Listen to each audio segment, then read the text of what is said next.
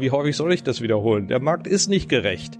Das kann man sich abschminken. Und also zu sagen, wir haben hier ein, ein System, das gerecht ist und da, dem ordnen wir alles unter und dann gucken wir mal, wie viel Wirtschaft noch bleibt. Dann sind wir, haben wir zwar viel Gerechtigkeit, aber wir sind alle arm wie die Kirchenmäuse. Das kann es doch nicht sein. Aber es ist nicht gemeint, dass man jetzt großflächig enteignet. Wo kommen wir da hin? Ich meine, dann gehen die Reichen weg mit ihrem Kapital, dann ist es hier gewesen in Deutschland. Es geht überhaupt nicht in einer offenen Welt, wo viele Investitionsstandorte zur Verfügung stehen. Man muss im Gegenteil, äh, äh, so ungerecht es sein mag, die Reichen äh, nett und freundlich behandeln, dass sie alle hier bleiben. Hast du, hast du eine Ideologie? Nee, ich hoffe nicht mehr. Das weiß man nie so genau. Ist es vernünftig aktuell, dass in Deutschland nach aktuellen Zahlen 46 Menschen bzw. Familien so viel Vermögen haben wie die unteren 42 Millionen Menschen in Deutschland? Äh, vernünftig, ja, vernünftig möglicherweise, weil sonst das System nicht funktioniert. Man muss also sich an den Reichtum einiger gewöhnen. Der FC Bayern gewinnt seit Jahren immer wieder äh, dasselbe Spiel. Das ist doch, das ist doch kein gerechter Wettbewerb. Nee, ist es auch nicht. Ich, äh, für meine Begriffe würde ich die Bundesliga umbauen und würde sagen, äh, man darf nur regionale Spieler nehmen. Ja, also die Münchner dürfen nur aus, äh, aus ihrem Umfeld nehmen, jeder darf nur seins nehmen und dann hört dieses Spiel auf. Ansonsten äh, gewinnen immer die Bayern. So, eine neue Folge Junge Naiv. Wir sind in Berlin im besten Buchladen Berlins im Ocelot. Und wer bist du? Hans-Werner Sinn heiße ich. Hans-Werner, was machst du so? Ich bin jetzt pensionierter Professor, Emeritus, wie man sagt, und forsche vor mich hin. Was, was für ein Professor warst du? Für Volkswirtschaftslehre und insbesondere Finanzwissenschaft. Finanzwissenschaft hört sich nach Finanzen an, so Kapitalmarkt ist aber nicht. Äh, gemeint ist äh, die Lehre vom Staat. Das ist ein alter Begriff, ein historischer Begriff. Äh, es war, waren die Finanzen des Staates, um die es ging. Liebe Hörer, hier sind Thilo und Tyler. Jung und Naiv gibt es ja nur durch eure Unterstützung. Hier gibt es keine Werbung, höchstens für uns selbst. Aber wie ihr uns unterstützen könnt oder sogar Produzenten werdet, erfahrt ihr in der Podcast-Beschreibung. Zum Beispiel per PayPal oder Überweisung. Und jetzt geht's weiter. Warum, warum hat dich das interessiert? Ja gut, man spezialisiert sich auf irgendein Teilgebiet und der Professor, bei dem ich seinerzeit in Münster war und von dem ich am meisten gelernt habe, Herbert Timm, das war ein Finanzwissenschaftler, das ist eine deutsche Domäne äh, in der Volkswirtschaftslehre. Wir haben ja die Volkswirtschaftslehre im Wesentlichen als angelsächsisches Fach.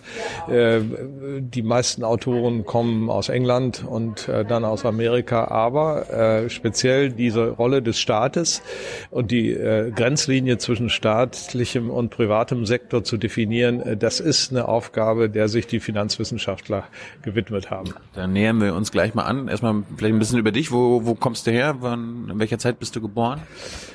Also da, wo ich herkomme, sagt man, wo kommst du weg? Äh, das ist nämlich Bielefeld, Herford, ja. diese Gegend. Da bin ich groß geworden.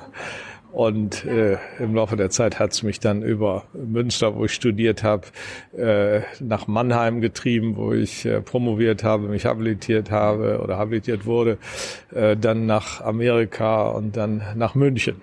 Und jetzt bist du aufgewachsen? Wie bitte? In welcher Zeit bist du aufgewachsen? Ja, nur, ich bin jetzt 71 Jahre. Ich habe äh, 1967 das Abitur gemacht. Und das war gerade eine Zeit, die erinnert an das, was jetzt hier in Berlin äh, stattfindet, diese großen Demonstrationen. Damals ging es um den Vietnamkrieg äh, und die Aufarbeitung der deutschen Geschichte. Und heute geht's halt um das Klima.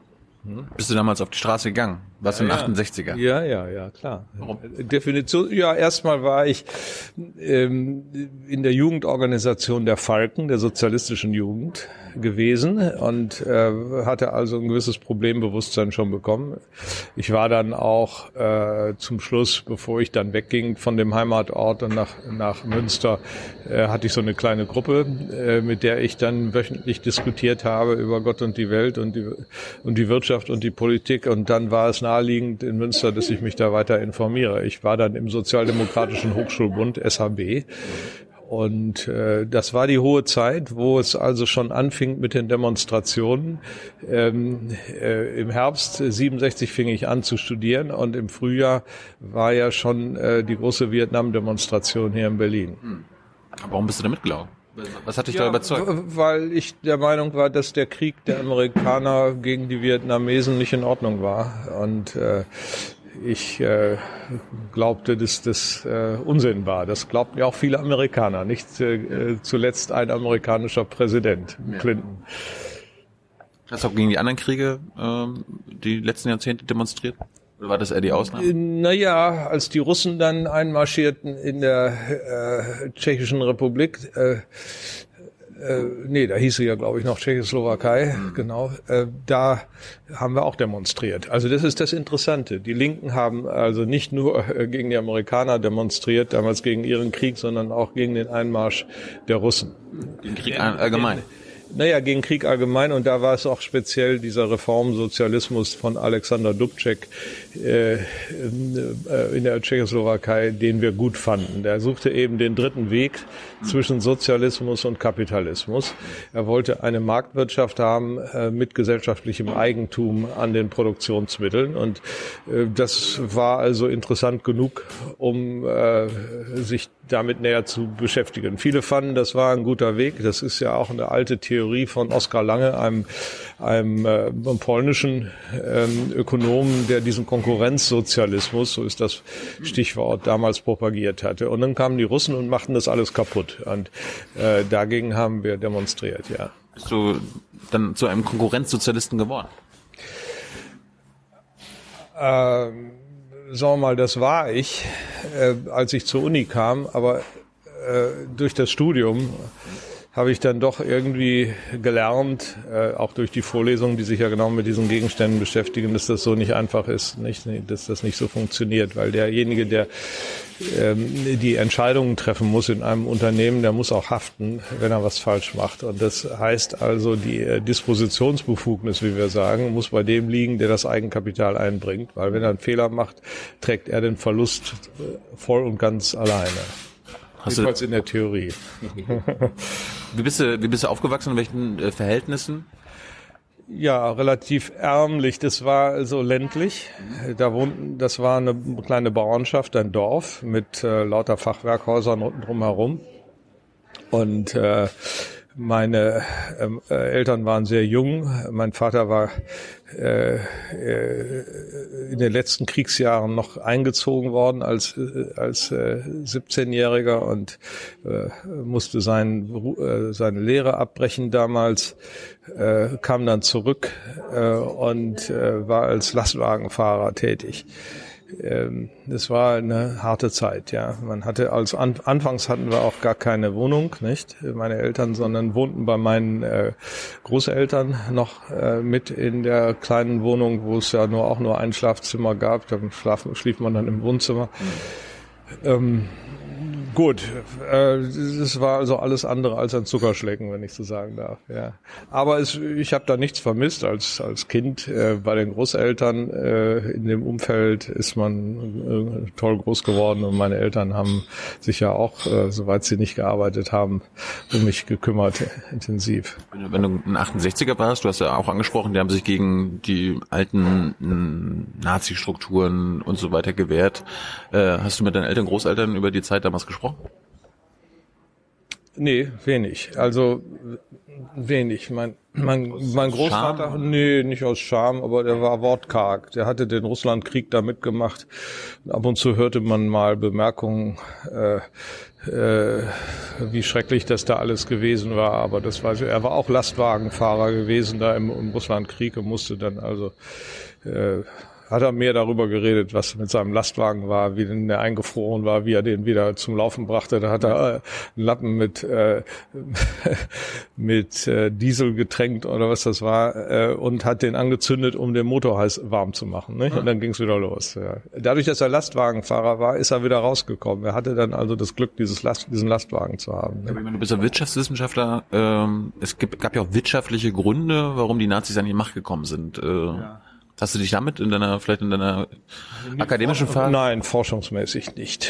Aber äh, das waren sicher nicht nur gute Gründe, denn äh, äh dass man den Juden ans Leder ging, das hatte auch damit zu tun, dass man sie beneidete ja, weil sie doch wirtschaftlich äh, zum Teil sehr erfolgreich waren hier und man hat ihnen ja auch einfach was weggenommen. Also viele haben sich da bereichert.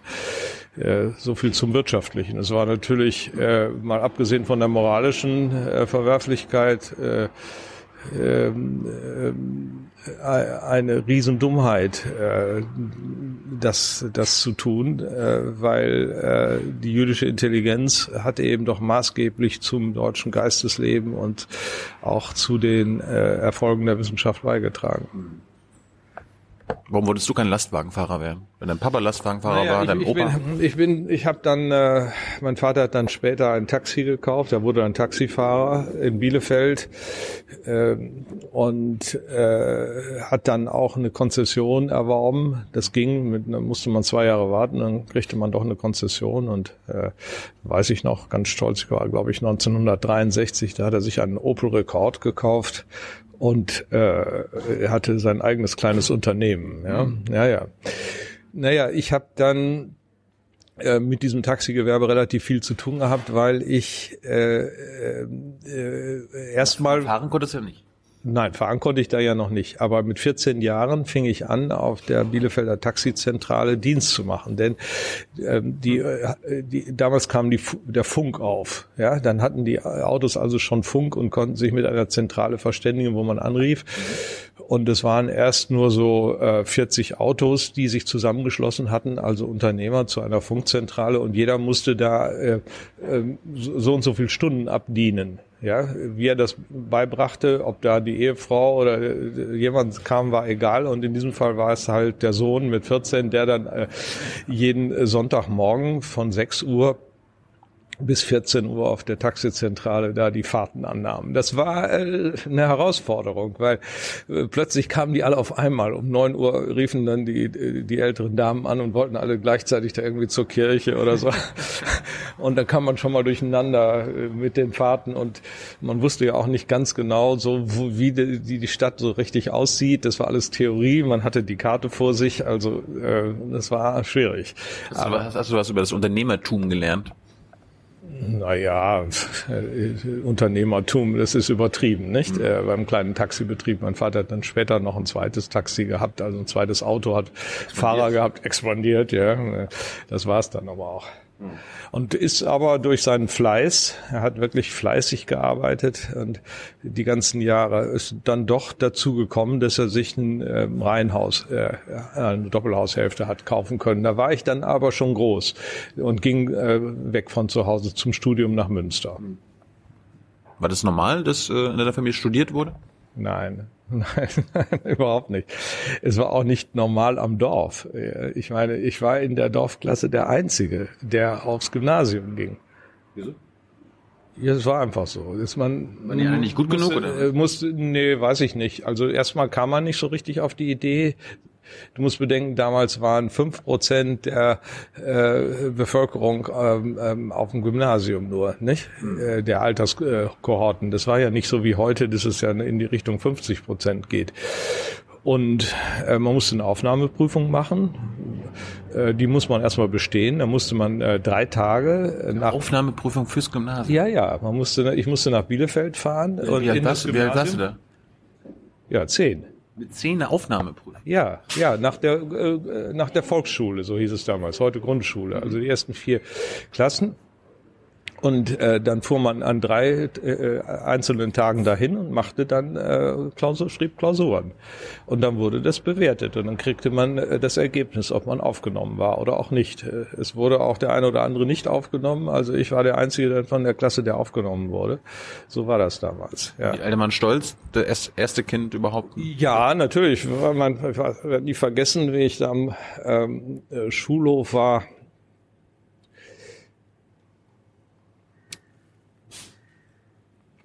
Ja, da kam mein Vater mit, tut mir leid, mit seinem Motorrad und sagte mir das ganz stolz. Gut. Stolz, worauf war er stolz, dass du aufs ja, Gymnasium gehst? Dass, dass ich die Prüfung bestanden hatte, ja. Und Studium war sofort klar, dass du studieren willst? Äh, ja, das war ja das Normale, klar. Wenn man also äh, das Abitur gemacht hatte, das berechtigte einen zum Studium und dann äh, war das klar. Ich wusste nicht richtig, was ich machen sollte. Äh, am liebsten hätte ich so Biologie gemacht, äh, aber die, ah äh, weil wir, wir hatten einen tollen Biologieunterricht äh, äh, von ähm, einem äh, erstmal sehr tollen Grundlehrer und dann war da noch ein junger Assessor und beide zusammen haben uns damals die, die Genforschung nahegebracht. Das war ja ganz frisch und ganz äh, gerade war diese, äh, waren diese grundlegenden Arbeiten gemacht worden, um also die Doppelhelix da zu entwirren. Und das wurde uns alles schon beigebracht. Das fand ich faszinierend. Aber ich äh, äh, wusste nicht, was ich werden sollte. Ich wollte also nicht unbedingt äh, Biologielehrer werden. Jetzt irgendwie Biologe, also quasi im, im Labor werden können oder so. Das gab's nicht. Das wusste ich nicht. Also hätte ich gewusst, welch einen Aufschwung äh, diese äh, moderne Biologie nimmt, ja. dann hätte ich es vielleicht gemacht. Ja, das ist ja ein Riesengebiet geworden. Aber äh, so, so weit reichte meine Fantasie nicht. Und dann bin ich aus lauter Verlegenheit Volkswirt geworden.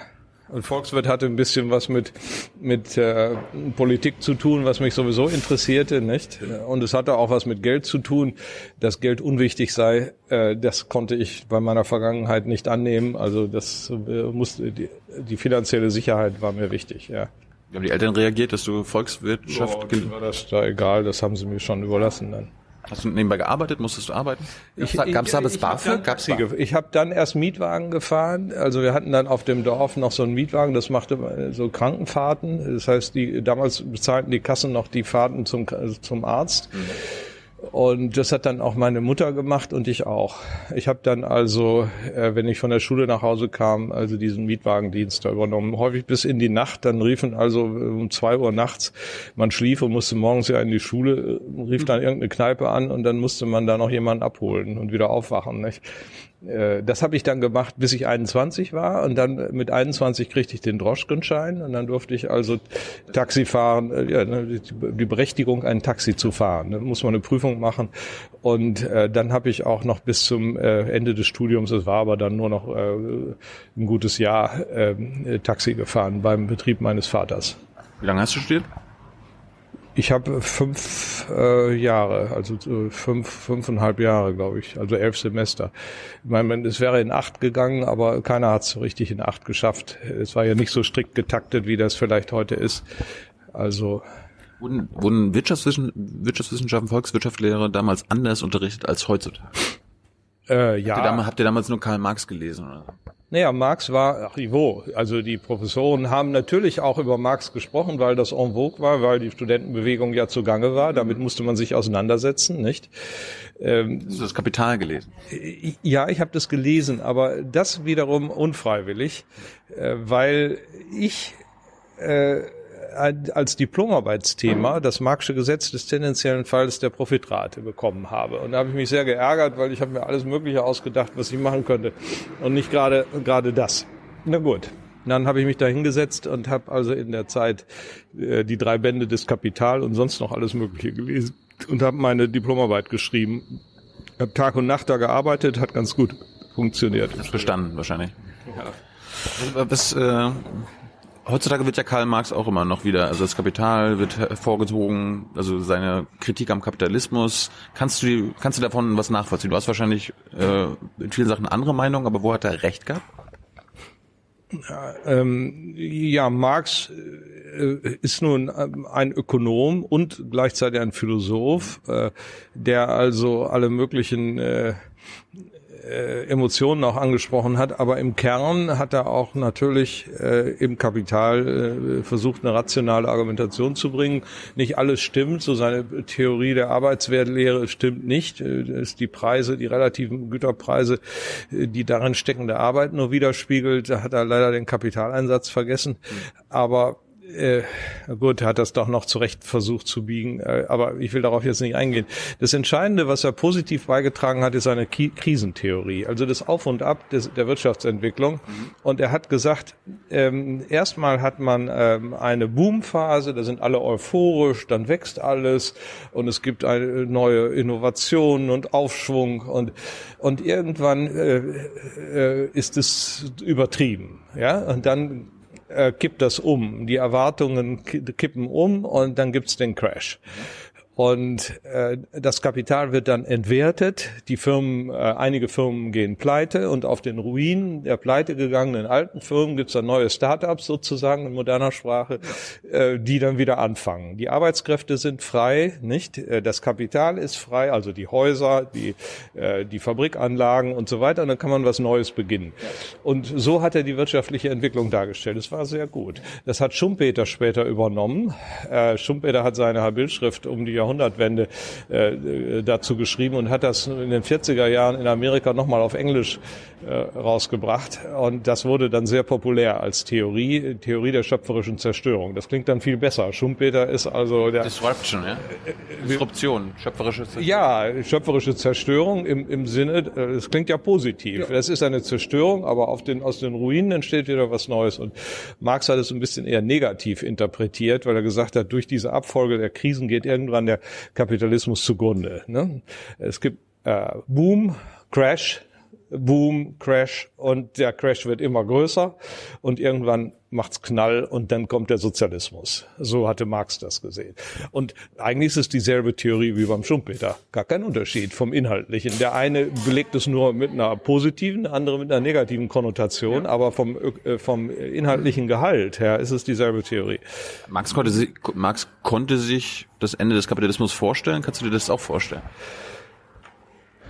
Ähm, ja, vorstellen kann ich mir alles. Wir haben ja nun hier, wo wir sitzen, hier in Berlin Mitte, äh, äh, auch lange Zeit ein äh, sozialistisches Regime gehabt, nicht? Äh, ist auch zu Ende gegangen. Ist auch zu Ende gegangen. Alles geht mal zu Ende. Aber sagen wir mal, die Marktwirtschaft ist äh, schon ein ziemlich fundamentales Prinzip. Äh, das ist ja nicht, das ist, das, das, das, das ist ja nicht synonym. Kapitalismus heißt ja nicht. Ja, doch, so ziemlich dasselbe, ja. ja. Äh, Kapitalismus ist eine Spielart der Marktwirtschaft, die darauf basiert, dass eben wirtschaftlicher Fortschritt durch die Anhäufung von Sparkapital geschieht, indem immer mehr Maschinen ja. auch menschliche Arbeit ersetzen. Das ist nur speziell Kapitalismus. Aber es ist eine, die neue Variante der Marktwirtschaft. Die Marktwirtschaft selber geht einher mit der Kultur äh, Entwicklung der Menschheit. Und äh, ich, für meine Begriffe, ist die Erfindung des Marktes eine der, die, der Grundvoraussetzungen für die kulturelle Entwicklung äh, der Menschheit in den letzten 10.000 Jahren, sagen wir mal. Äh, warum? Weil äh, der Markt die Arbeitsteilung ermöglicht. Ich muss nicht alles selber machen. Ich muss mir den Anzug nicht nähen, ich muss mir hier den Pullover nicht machen, ich muss meine Schuhe nicht selber machen. Ich mache nur eins, mhm. meinen Job. Ich biete also eine Leistung an, kriege dafür Geld und kaufe mir dann hunderte von Einzelgütern und Leistungen zurück. Das ist Spezialisierung. Und das geht nur über Markttausch. Wenn man also ein äh, Tauschmittel hat, das Geld, und äh, bietet seine Leistung dafür an, äh, anstatt alles selber zu machen. Natürlich geht es auch ohne Geld, aber dann ist es Tauschen schwierig, da muss man immer den äh, man hat Äpfel und der andere hat Birnen, aber man will Pflaumen, dann muss man einen Dreieckstausch machen, das wird immer komplizierter. Ja. Ne? Also ich meine, das ist ja, das ist ja so eine utopische Vorstellung, dass jeder nur eine Leistung anbietet. Es gibt ja auch Menschen, auch in Deutschland, die drei Jobs haben müssen, also dreimal Leistung bringen müssen. Ja, aber, aber nicht so viele Leistungen können sie erbringen, wie sie Güter kaufen. Das stimmt. Ja? Äh, überleg doch mal, wie viel Güter du im, im, im Laufe eines Jahres so zusammenkaufst und wie viel Dienstleistungen, wie viel Kaffees und wie viel Colas und was weiß ich, du alles trinkst und wofür du dein Geld ausgibst, wenn du das alles selber erzeugen müsstest, dann kämst du nicht weit. Dann wärst du eigentlich sehr unproduktiv und, und bettelarm. Wir alle wären bettelarm ohne den Markt. Und wenn wir bettelarm wären und würden nur unsere ganze Kraft darauf äh, verwenden, das Existenzminimum zu, zum Leben äh, sicherzustellen, dann gäbe es doch keine Kultur. Denn wo soll der, die Überschusszeit herkommen, um sich mit kulturellen Dingen zu beschäftigen, die wir Menschen ja nun auch schön finden? Leben wir in einer Leistungsgesellschaft? Äh, ja, sicher leben wir in einer Leistungsgesellschaft. Äh, einige sagen auch Ellbogengesellschaft dazu. Also man muss sich schon anstrengen, um äh, zurechtzukommen im Leben. Das nimmt einem keiner so richtig ab. Natürlich haben wir auch einen Sozialstaat, der das abfängt, aber doch nur zum Teil. Ich denke daran, dass heutzutage auch in Deutschland der Reichtum größtenteils vererbt wird. Ja, also äh, die Leute, die äh, reich geboren werden, bleiben reich und äh, es ist jetzt nicht mehr so, dass man sich hocharbeitet. Ja, das stimmt natürlich. Es wird äh, immer mehr vererbt. Ist das ein Problem aus seiner Sicht? Ist das für eine Erbschaftssteuer, eine hohe Erbschaftssteuer? Äh, es ist sicher ein Problem äh, unter Gerechtigkeitsgesichtspunkten, aber äh, es geht ja nicht nur um Gerechtigkeit. Ich meine, der Markt ist sicherlich nicht gerecht, aber er ist effizient. Äh, und der Schutz des Eigentums ist die Grundvoraussetzung für die Marktwirtschaft. Weil wenn, wenn das Eigentum nicht gesichert ist, sondern jeder da einfach so ran kann, auch durch kollektiven Entscheid, äh, dann bildet man es eben nicht mehr. Und dann gibt es auch das wirtschaftliche Wachstum nicht. Selbst Marx hat ja äh, anerkannt, dass der Kapitalismus durch äh, das Institut des Eigentums überhaupt in der Lage war, diese gewaltige Entfesselung der Produktivkräfte zu ermöglichen. Also es, sind, ähm, es gibt einerseits andererseits, nicht? Äh, die Marktwirtschaft entlohnt nach Knappheit auch. Das ist ein anderes Prinzip. Also wenn ich was mache, was andere nicht können, äh, was gebraucht wird, dann kriege ich einen hohen Lohn. Und wenn dann äh, plötzlich viele andere das auch können, dann fällt mein Lohn. Ich habe noch die gleiche Leistung erbracht wie vorher, aber durch die Konkurrenz ist der Lohn niedriger. Dieses Knappheitsprinzip hat eigentlich mit, mit Gerechtigkeit nicht viel zu tun. Ne? Aber es ist ein sinnvolles Prinzip, durch äh, das es möglich wird, eben äh, die, Mark äh, ja, die knappen Ressourcen, mit denen wir Menschen umgehen müssen, effizient zu bewirtschaften und äh, ein Maximum für uns an Wohlstand dabei herauszuholen. Was würdest du denn heutzutage dagegen tun, gegen diese, also dass so, dass so wenig vererbt wird und das quasi ähm, Reichtum heutzutage vererbt wird? Was, was würdest du jetzt als Ökonom dagegen tun? Ich würde da nicht viel dagegen tun, weil äh, wenn ich dagegen was tue, äh, dann zerstöre ich ja die Leistungsfähigkeit unserer Wirtschaft. Ich meine, äh, äh, erstens wird im Vorhinein dann nicht so viel akkumuliert. Leute sagen, dann hau ich doch auch gleich auf den Kopf. Äh, warum soll ich mich anstrengen jetzt? Fließt, fließt wieder in die Wirtschaft. Ja, ja, aber wenn ich es dann fließt in die Wirtschaft, äh, das heißt, das Geld fließt in die Wirtschaft, ich, ich kaufe Konsumgüter, ja. statt dass ich Wackersteine kaufe und sie aufeinander lege. Das ist ein feiner Unterschied, ja. Also kaufe ich. Ja, Immobilien kann ich auch kaufen. Ja, aber das ist der Unterschied. Kaufe ich äh, Güter, die ich aufesse, rein, weg oder kaufe ich Güter, die ich auf den Haufen lege? Es gibt diese zwei Kategorien von Gütern. Konsumgüter, Investitionsgüter. Und es ist, und wachsen kann eine Wirtschaft und den Wohlstand verbessern nur, wenn tatsächlich Investitionsgüter gekauft werden. Und das wiederum setzt eben Konsumverzicht und Ersparnis voraus. Immer fließt das Geld zurück in die Wirtschaft. Das ist schon klar. Aber für was denn? Für welche Güter? Die Güter sind nur einmal da. Entweder sind die Menschen beschäftigt damit, Güter zum Aufessen zu machen oder Güter zum Hinlegen. Ne? Ja? ja. Meines Eigentum ist wichtig im Kapitalismus. Warum steht denn im Grundgesetz das Eigentum auch verpflichtet? Ja, da steht eben, äh, dass natürlich, äh, wenn es äh, an der Not ist, dann müssen eben äh, diejenigen, die es können, auch einen größeren Beitrag tra äh, tragen, um die Not zu lindern als andere. Das haben wir ja auch berücksichtigt dadurch, dass wir ähm, ein progressives Steuersystem haben, wo die Reichen also ähm, mehr Steuern zahlen als die Armen, äh, sogar anteilig vom Einkommen mehr. Nicht? Das ist alles begründet durch dieses so Sozialstaatsgebot auch des Grundgesetzes. Äh, es kommt immer auf den Kompromiss an. Wir dürfen nicht in Extremen denken. So einen reinen harten Kapitalismus, ja, den will kein Mensch, äh, wo, wo, wo auch äh, kaum Regeln existieren. Das wäre auch ein Missverständnis. Wir brauchen schon eine, eine Marktwirtschaft mit einem strengen staatlichen Ordnungsrahmen, so dass man innerhalb dieses gesetzlichen Ordnungsrahmens nur agieren kann und nicht darüber hinaus. Ferner brauchen wir eine fiskalische Umverteilung. Das heißt, die, die leistungsfähiger sind, müssen mehr beitragen beitragen zum Staat als die anderen. Aber wir dürfen nicht ins andere Extrem verfallen, äh, dass wir sagen, wir schaffen jetzt den Kapitalismus ab, dann werden wir wieder alle so arm, wie wir früher hier im Osten waren. Das ist doch wirklich äh, nicht nötig. Und das, meine eigene Lebenserfahrung hat mir das ja auch in aller Deutlichkeit gezeigt. Ähm, da waren einerseits die schönen Theorien der 68er Zeit. Einige sagten eben, äh, die Marktwirtschaft ist anarchisch und es muss alles von oben zentral geplant werden. Man muss alles anordnen, wie es gemacht wird. Und dann waren da meine Lehrer, die äh, Volkswirtschaftsprofessoren, die gesagt haben, nee, nee, das klappt nie. Äh, so viel Wissen kann die Zentrale gar nicht haben. Und selbst wenn sie es hat, äh, wenn sie es anordnet, machen die Leute das ja nicht. Dann muss ich sie ja zwingen, nicht? Das ist ja besser. Ich zwinge sie nicht, sondern sie kriegen Geld dafür, dass sie das machen und machen das dann freiwillig. Ein System, das auf freiwilliger Leistung zum Zwecke des Gelderwerbs basiert, ist funktionsfähiger. Dann machen die Leute wirklich, was sie sollen. Und es ist, hat auch mehr Freiheitsrechte. Denn wenn sie eine, ein Zentralverwaltungs Verwaltungssystem haben mit Anordnungen, äh, dann müssen sie letztlich auch einen Polizeistaat haben. Das heißt, sie müssen neben den Arbeiter den Kommissar stellen mit der Pistole in der Hand, der sagt, du machst das jetzt und wenn du das nicht machst, erschieße ich dich oder bestrafe dich sonst wie. Äh, das ist die eine Möglichkeit. Und die andere ist, äh, du Arbeiter arbeitest jetzt und wenn du gearbeitet hast, kriegst du dafür Geld. Ist das nicht besser? Als der Kommissar. Also eine Marktwirtschaft ist grundsätzlich mit mehr Freiheitsrechten verbunden als eine, eine Zentralverwaltungswirtschaft. Die, die wird automatisch zu einer Diktatur des Staates. Und das haben wir ja in der Sowjetunion in aller Deutlichkeit gesehen.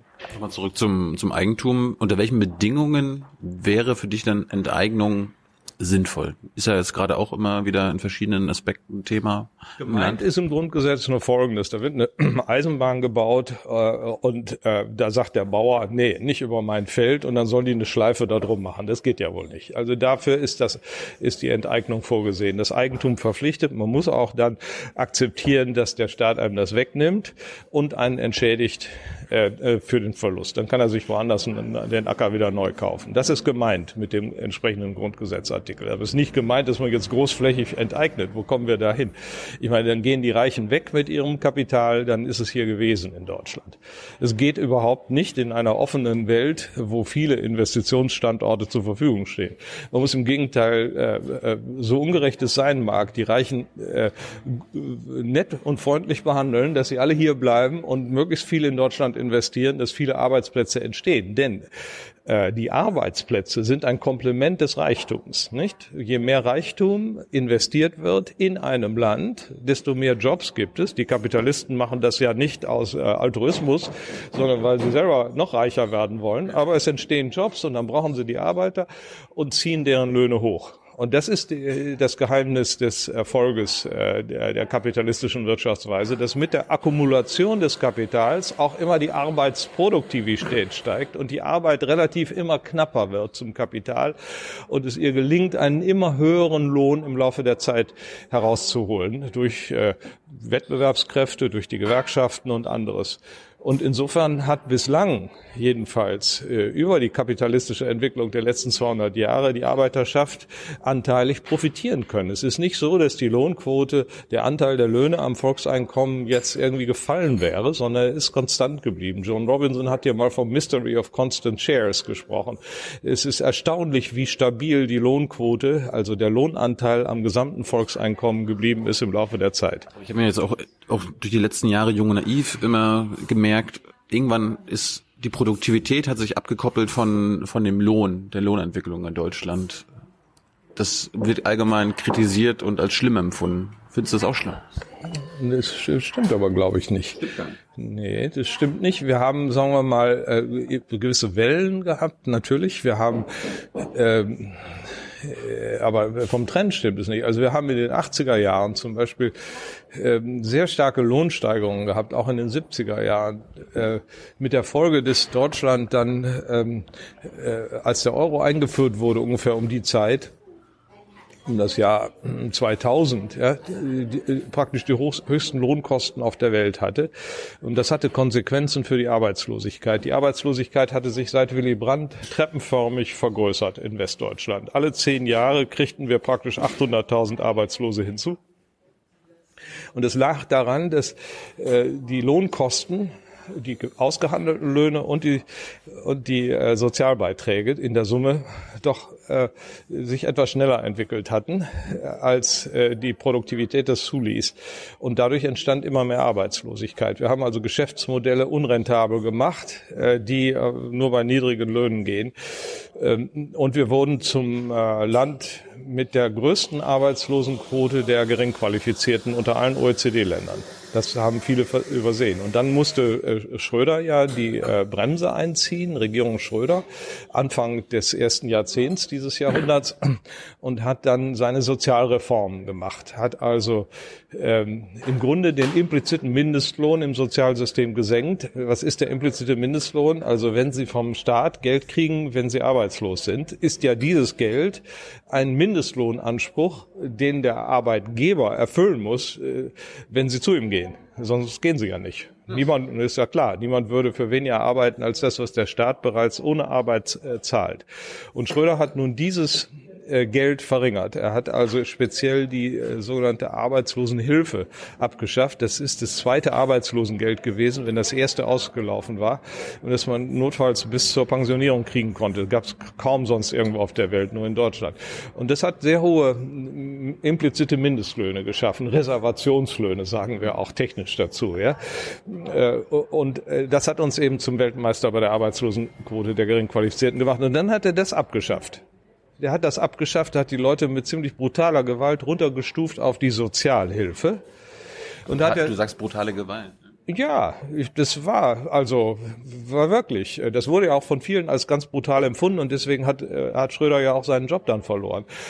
Äh, also der der linke Flügel der SPD hat das überhaupt nicht verstanden, hat also sie runtergestuft auf die Sozialhilfe, hat der Sozialhilfe dann aber noch ein ein Zuschusselement verschafft, in dem ähm, diese Aufstockung beseitigt wurde. Einige sagen zwar immer noch, wir hätten Aufstockung, stimmt aber nicht. Damals war es so, wenn man einen Euro mehr bezog als Sozialhilfebezieher, äh, einen Euro mehr verdiente, ja, selber verdiente, äh, ging die Sozialhilfe um einen Euro zurück.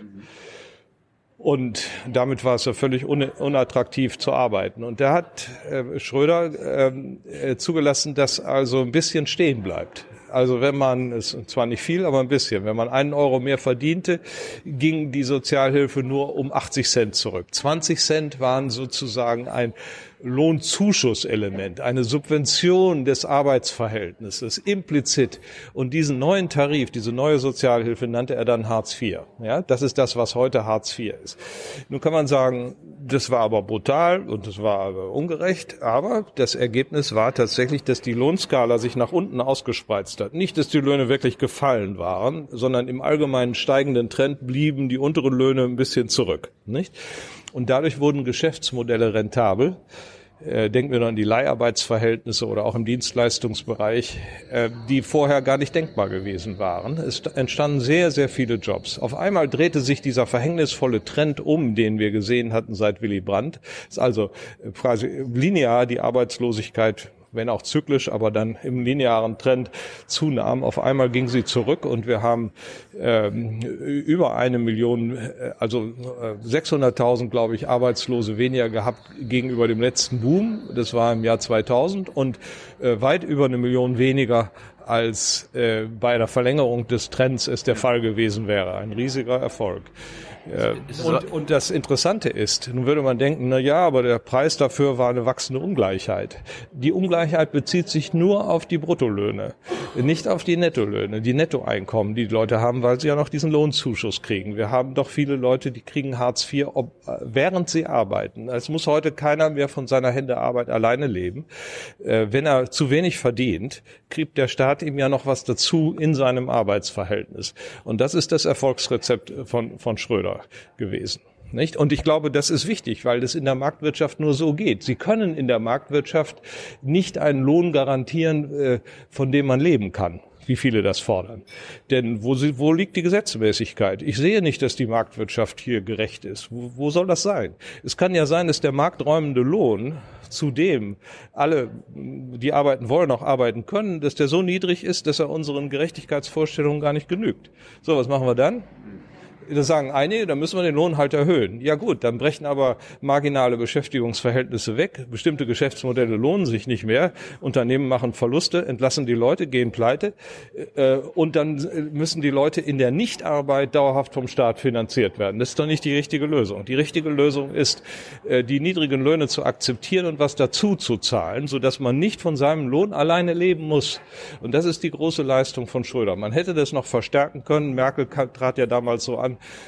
nach dem Leipziger Parteitag, dass sie das noch hätte weiter ausbauen wollen, hat sie alles nicht gemacht. Aber Schröder ist also der Held, der äh, die Korrektur vorgenommen hat. Und ich sage das, obwohl er mich damals immer als Professor Unsinn kritisiert hat, weil ich gesagt habe, du musst weitergehen als das, was du da machst. Das, das wollte er nur nicht hören. Nicht? Aber äh, man muss dann mal historische Gerechtigkeit hier äh, will fahren lassen, auch äh, äh, gegenüber äh, eben Gerhard Schröder. Gerhard Schröder hat im Übrigen noch an anderer Stelle Gutes getan. Er hat uns rausgehalten aus dem Irakkrieg, was äh, so im Nachhinein gesehen eine riesige Leistung war. Was, mein, was meinst du, wie die Amerikaner ihn bedrängt haben? Was da ein Druck für Deutschland ausgeübt wurde, dass man sich beteiligt? Ja? Wie kann ein kleines äh, Deutschland, das vor kurzem noch besetzt war, das den Krieg verloren hat, sich jetzt der großen Macht Amerika verweigern und nicht am Irakkrieg teilnehmen? Hat er durchgezogen. Ist eine Leistung. Haben wir heutzutage kaum mehr, ne? Ich meine, die Amerikaner machen ja heutzutage auch Druck auf anderen Gebieten. Ja, nur jetzt mittlerweile ist die Zeit ja ein bisschen anders. Äh, das Eis ist gebrochen. Die Amerikaner haben nicht mehr so viel Einfluss äh, in Europa, wie sie das mal hatten. Äh, aber damals war es wirklich ein Zeichen von Mut.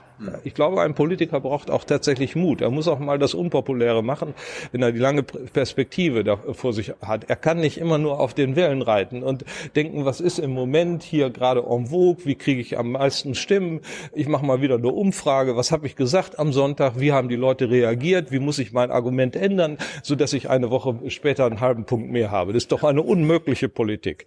Äh, wir brauchen nicht Politiker dieser Sorte, sondern wir brauchen Politiker, die äh, uns was voraus haben haben in ihrer Weitsicht bezüglich dessen, was für ein Volk, eine Volkswirtschaft äh, richtig ist. Das ist, glaube ich, ein bisschen naiv. Ich habe jetzt zu, zu stark den Schröder gelobt, aber, ja, aber, äh, aber äh, bleiben wir mal beim Mindestlohn. Ist, ja. Wird ja aktuell diskutiert, sollte mindestens 12 Euro sein, äh, beziehungsweise Bundesregierung hat ausgerechnet, angenommen, ein Arbeitnehmer arbeitet ein ganzes Leben lang auf Mindestlohn, dann müsste er mindestens 12,83 Euro verdienen, damit er zumindest mehr hat als heute quasi die Armuts, Armutsgrenze. Und du bist aber dagegen. Ja ich bin dagegen. Ich bin der Meinung, wir sollten nicht den Mindestlohn, sondern ein Mindesteinkommen definieren. Das ist besser. Das heißt, wir lassen den Lohn äh, ruhig dahin abrutschen, wo der Markt es ergibt und zahlen dann vom Staat noch was obendrauf sodass in der Summe aus dem Einkommen, das man sich selber erarbeitet und dem Zuschuss, den der Staat gibt, unsere sozialen Anforderungen genügen äh, oder erfüllt werden. Und ich sage ich sag dir, das geht nur so. Es gibt den anderen Weg leider nicht. Es gibt nicht auf die Dauer die, die Möglichkeit, einen Mindestlohn zu setzen und soziale Standards zu erfüllen, weil es die Gefahr der Arbeitslosigkeit bedeutet. Nun haben wir dank der Schröderschen Mindestlohnsenkung hier noch einen dominanten Effekt in die andere Richtung gehabt, der bis zum heutigen Tage und die letzten Jahre äh, dominiert hat. Aber auf die Dauer und grundsätzlich geht es nicht mit dem Mindestlöhnen. Warum bist du dagegen, ähm, dass man quasi einen Lohn bekommt, der nicht bedeutet, dass man trotzdem noch vom Staat dann abhängig ist? Das ist doch quasi auch ein Ausdruck von individueller äh, Freiheit und Selbstbestimmung, wenn man äh, nicht vom Staat abhängig ist, sondern ja, es wäre natürlich schöner, wenn die Marktwirtschaft selber jeden Lohn äh, bereitstellen könnte, äh, der auch sozialen Vorstellungen genügt. Nur dann müssen sie die Unternehmer im Endeffekt ja, da musst du die Unternehmer im Endeffekt ja zwingen, jemanden einzustellen, obwohl man dabei einen Verlust macht. Aber du kannst ihn zwingen, zumindestens diesen Lohn zu zahlen, ja, weil wir in einem genau. Sozialstaat. Genau. Was ist mit Geschäftsmodellen, wo die Kunden des Unternehmers gar nicht bereit sind, die entsprechenden Preise zu zahlen? Das, das ist ein gescheites Geschäftsmodell. Ja, ja, kann ja sein. Und dann gibt es das eben nicht. So, und wer, wer, welcher Mechanismus stellt dann zu, sicher, dass es genug irgendwelche anderen Geschäftsmodelle gibt, um alle Menschen zu beschäftigen? Das gibt es grundsätzlich nicht in der Marktwirtschaft. Diesen ich, ich sehe nicht. Und ich bin Ökonom, ich glaube, ich weiß, was ich sage. Es gibt ihn nicht. Es kann sein, dass der Mindestlohn, den man setzt, äh, so niedrig ist, dass er den Marktprozess noch nicht stört. Das ist ihm vielleicht äh, jetzt im Moment der Fall. Aber äh, grundsätzlich geht es nicht. Es wäre ja schön, wenn das. Aber, äh, aber nochmal, logisch. Ne? Da ist jemand, der macht also irgendeinen Service. Der klopft. So wie der Handwerker gerade. Ja, ja, genau. Der, der macht irgendeinen Service. Das, das kaufen äh, Leute ein, ja, äh, diese Dienstleistungen. Aber die sind nicht bereit, beliebig viel dafür zu zahlen. Und jetzt steigt der Mindestlohn an, der Service wird teurer, die Kunden laufen weg, Geschäftsmodell kaputt. So, dann sind die Menschen arbeitslos. Ich will aber ihnen ein Mindesteinkommen gewähren, kann ich aber nicht im Job, weil es die Job, Jobs nicht gibt. So, was mache ich denn dann? Dann gibt es doch nur eine Möglichkeit. Ich äh, gebe ihm, ihnen vom, vom Staat ein Einkommen. Das kann ich ihnen entweder geben, wenn sie arbeitslos sind und finanziere sie dann zu 100 Prozent.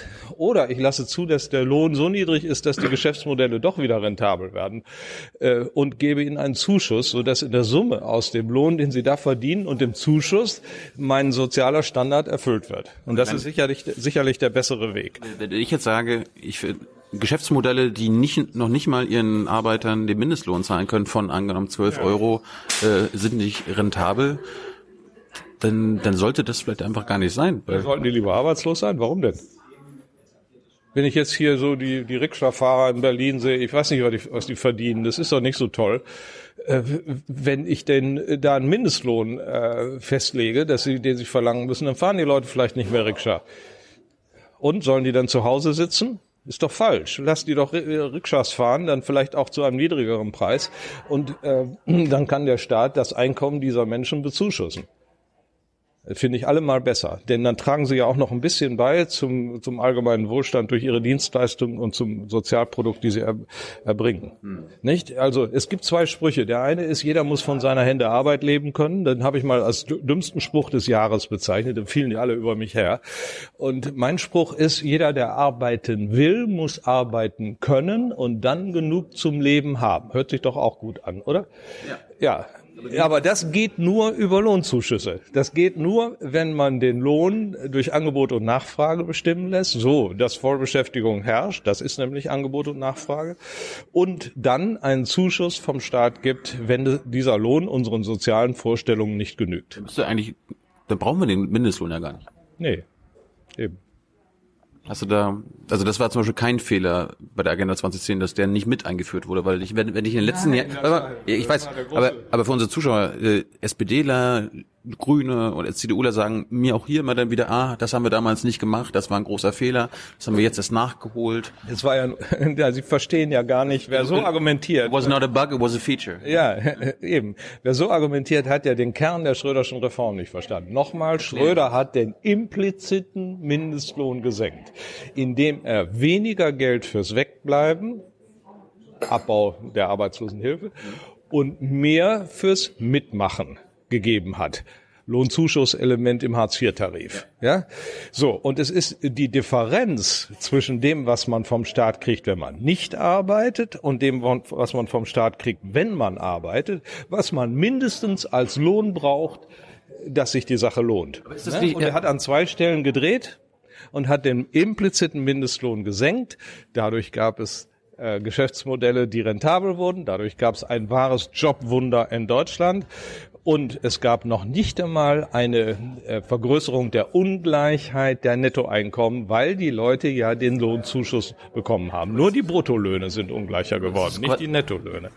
Das ist quasi nicht eine Subvention für Unternehmer oder Konzerne, wenn der Staat ihnen sagt, okay, ihr braucht gar nicht äh, so und so viel den Leuten bezahlen, weil wir gleichen das aus, was, die, was die Leute brauchen. Ja, aber es ist eine Subvention von einem Lohnniveau aus, das nicht durch die Marktkräfte verursacht ist, sondern durch politischen Entscheid äh, zu hoch gesetzt wurde, sodass Arbeitslosigkeit entsteht. Das ist eine korrigierende und zum Marktgleichgewicht hinführende Subvention. Nicht? Das ist keine moralische Kategorie hier, sondern eine Effizienzkategorie. Wenn der Lohn zu hoch ist und wir insofern schon eine Verzerrung am Markt haben, die zur Arbeitslosigkeit Arbeitslosigkeit führt, dann ist es doch geradezu richtig, die, die Löhne zu subventionieren, äh, so dass die Arbeitsverhältnisse entstehen, die Arbeitsplätze entstehen. Die letzten 15 Jahre ähm, haben sie ja geschafft, dass wir jetzt mittlerweile den größten Niedriglohnsektor in Europa haben. Äh, die meisten, auch mit denen ich spreche, finden das ganz, finden das schlimm. Findest du das auch schlimm? Ja, also wir sind nun das Land mit, mit einer äh, Massenimmigration, äh, schon seit dem Fall der Mauer, da ging das ja schon richtig los und dann ja nochmal vor kurzem. Und äh, das sind ja großenteils gering Qualifizierte, die reinkamen, schon deswegen, weil sie eine andere Sprache sprechen und erstmal Schwierigkeiten haben, sich in das System hier zu integrieren. Äh, da darf man sich nicht wundern, dass also äh, dann sehr viele äh, Niedriglohnverhältnisse entstanden sind. Soll, hätten die denn nicht entstehen sollen? Dann würden die, Sta die Leute, die Immigranten ja alle dem Sozialstaat auf der Tasche liegen. Das kann doch nicht richtig sein. Aber jetzt, jetzt leben halt mehr Leute als damals in prekären Verhältnissen. Die Armutsquote und äh, die Zahl, die äh, Zahl der Armen in Deutschland äh, ist gestiegen. Mmh das stimmt, glaube ich, so nicht. Nee, also da muss das äh, die, die Armut, ich, glaube 15 Prozent rechnet die OECD ja 40 Prozent des Medianlohns und äh, wenn mich alles täuscht, ist äh, die Armutsgefährdungsgrenze 60 Prozent. Arm im äh, Sinne der OECD ist in Deutschland ja sowieso niemand, der hier legal lebt, weil er ja Anspruch auf, äh, auf Existenzsicherung hat. Und die Existenzsicherung bringt uns ja schon in die Nähe von 60 Prozent. Ich meine, Hartz-IV-Empfänger würde sich, glaube ich, schon als arm bezeichnen. Ja, kann sein, aber das ist ja alles äh, eine Definitionsfrage. Und dann halt müssen wir uns mal halten in der Kommunikation an die offizielle Definition, wie ja, sie auch vom Statistischen Bundesamt verwendet wird. Wir vergleichen uns unsere gefährdet heißt das wir, wir, wir vergleichen ja unsere Armut äh, nicht mit denen in Bulgarien oder so. Nein, deswegen ist das auch ein, immer ein relatives Maß. Es ist, geht immer um den äh, mittleren Lohn in, in dem jeweiligen Land. Und da ist eben 60 Prozent die Armutsgefährdungsgrenze und 40 Prozent die Armutsgrenze. Und unter der, äh, bei der Armutsgrenze, unter der Armutsgrenze liegen in Deutschland nur Leute, die hier äh, sich nicht legal aufhalten, die noch keinen Anspruch haben. Das sind Immigranten, die nicht in ein Arbeitsverhältnis gehen und die denn betteln. Das gibt es schon, äh, klar. Aber äh, jeder, der hier äh, an für sich legal sich aufhält und Ansprüche hat gegen den Sozialstaat, der ist weit über dieser Grenze. Ist schlimm genug. Es wäre schön, man wäre auch über der Armutsgefährdungsgrenze. Da muss auch jeder dran arbeiten und da müssen wir auch den Leuten helfen. Aber äh, man muss eben doch äh, hier bei den richtigen Begriffen bleiben. Warum, warum habt ihr nicht den Hochlohnsektor gestärkt? Ich meine, Deutschland war doch historisch ein Land, wo hohe Löhne bezahlt werden, weil wir geile Produkte für die ganze Welt produziert ja. haben. Naja, das ist ja immer noch so. Deutschland hat ja immer noch fast die höchsten Löhne auf der Welt. Da muss man lange suchen, bis ja, man. Wir haben auch den größten Niedriglohnsektor in Europa. Naja, das spreizt sich halt aus. Und das spreizt sich. Ungleichheit ist größer geworden. Beim Lohn. Beim Bruttolohn, aber beim Nettolohn nicht. Wir haben also doch immerhin den Sozialstaat, äh, der oben mehr abschöpft als unten. Ich meine, man darf nicht übersehen, die Hälfte der Einkommensbezieher zahlt überhaupt keine Einkommenssteuer. Ne? Äh, das führt ja auch schon mal dazu, dass die Nettoeinkommensverteilung gleichmäßiger wird. Und unter den großen OECD-Ländern, das sind also die, die, die entwickelten Länder dieser Erde, so 34 oder was das sind, ist Deutschland das Land mit dem größten Maß an Umverteilung fiskalisch äh, von oben nach unten. Ja, äh, das gleicht vieles wieder aus. Also wir sind bei der Nettoeinkommensverteilung nicht so schlecht. Warum aber, habt ihr den Hochlohnsektor nicht gestärkt? Warum habt ihr nicht dafür gesorgt, dass mehr ja, Menschen hohe Löhne bekommen? Ich habe da sowieso nicht. Äh, ich war ja nicht Politiker und es kann auch kein Politiker. Ja, du hast ja an der Agenda 2010 mitgewirkt. Warum hast du da nicht gesagt, wir müssen das? Mitgewirkt ist übertrieben. Also ich habe damals Grundlagen mit deinen Büchern gelegt. Ja, ja.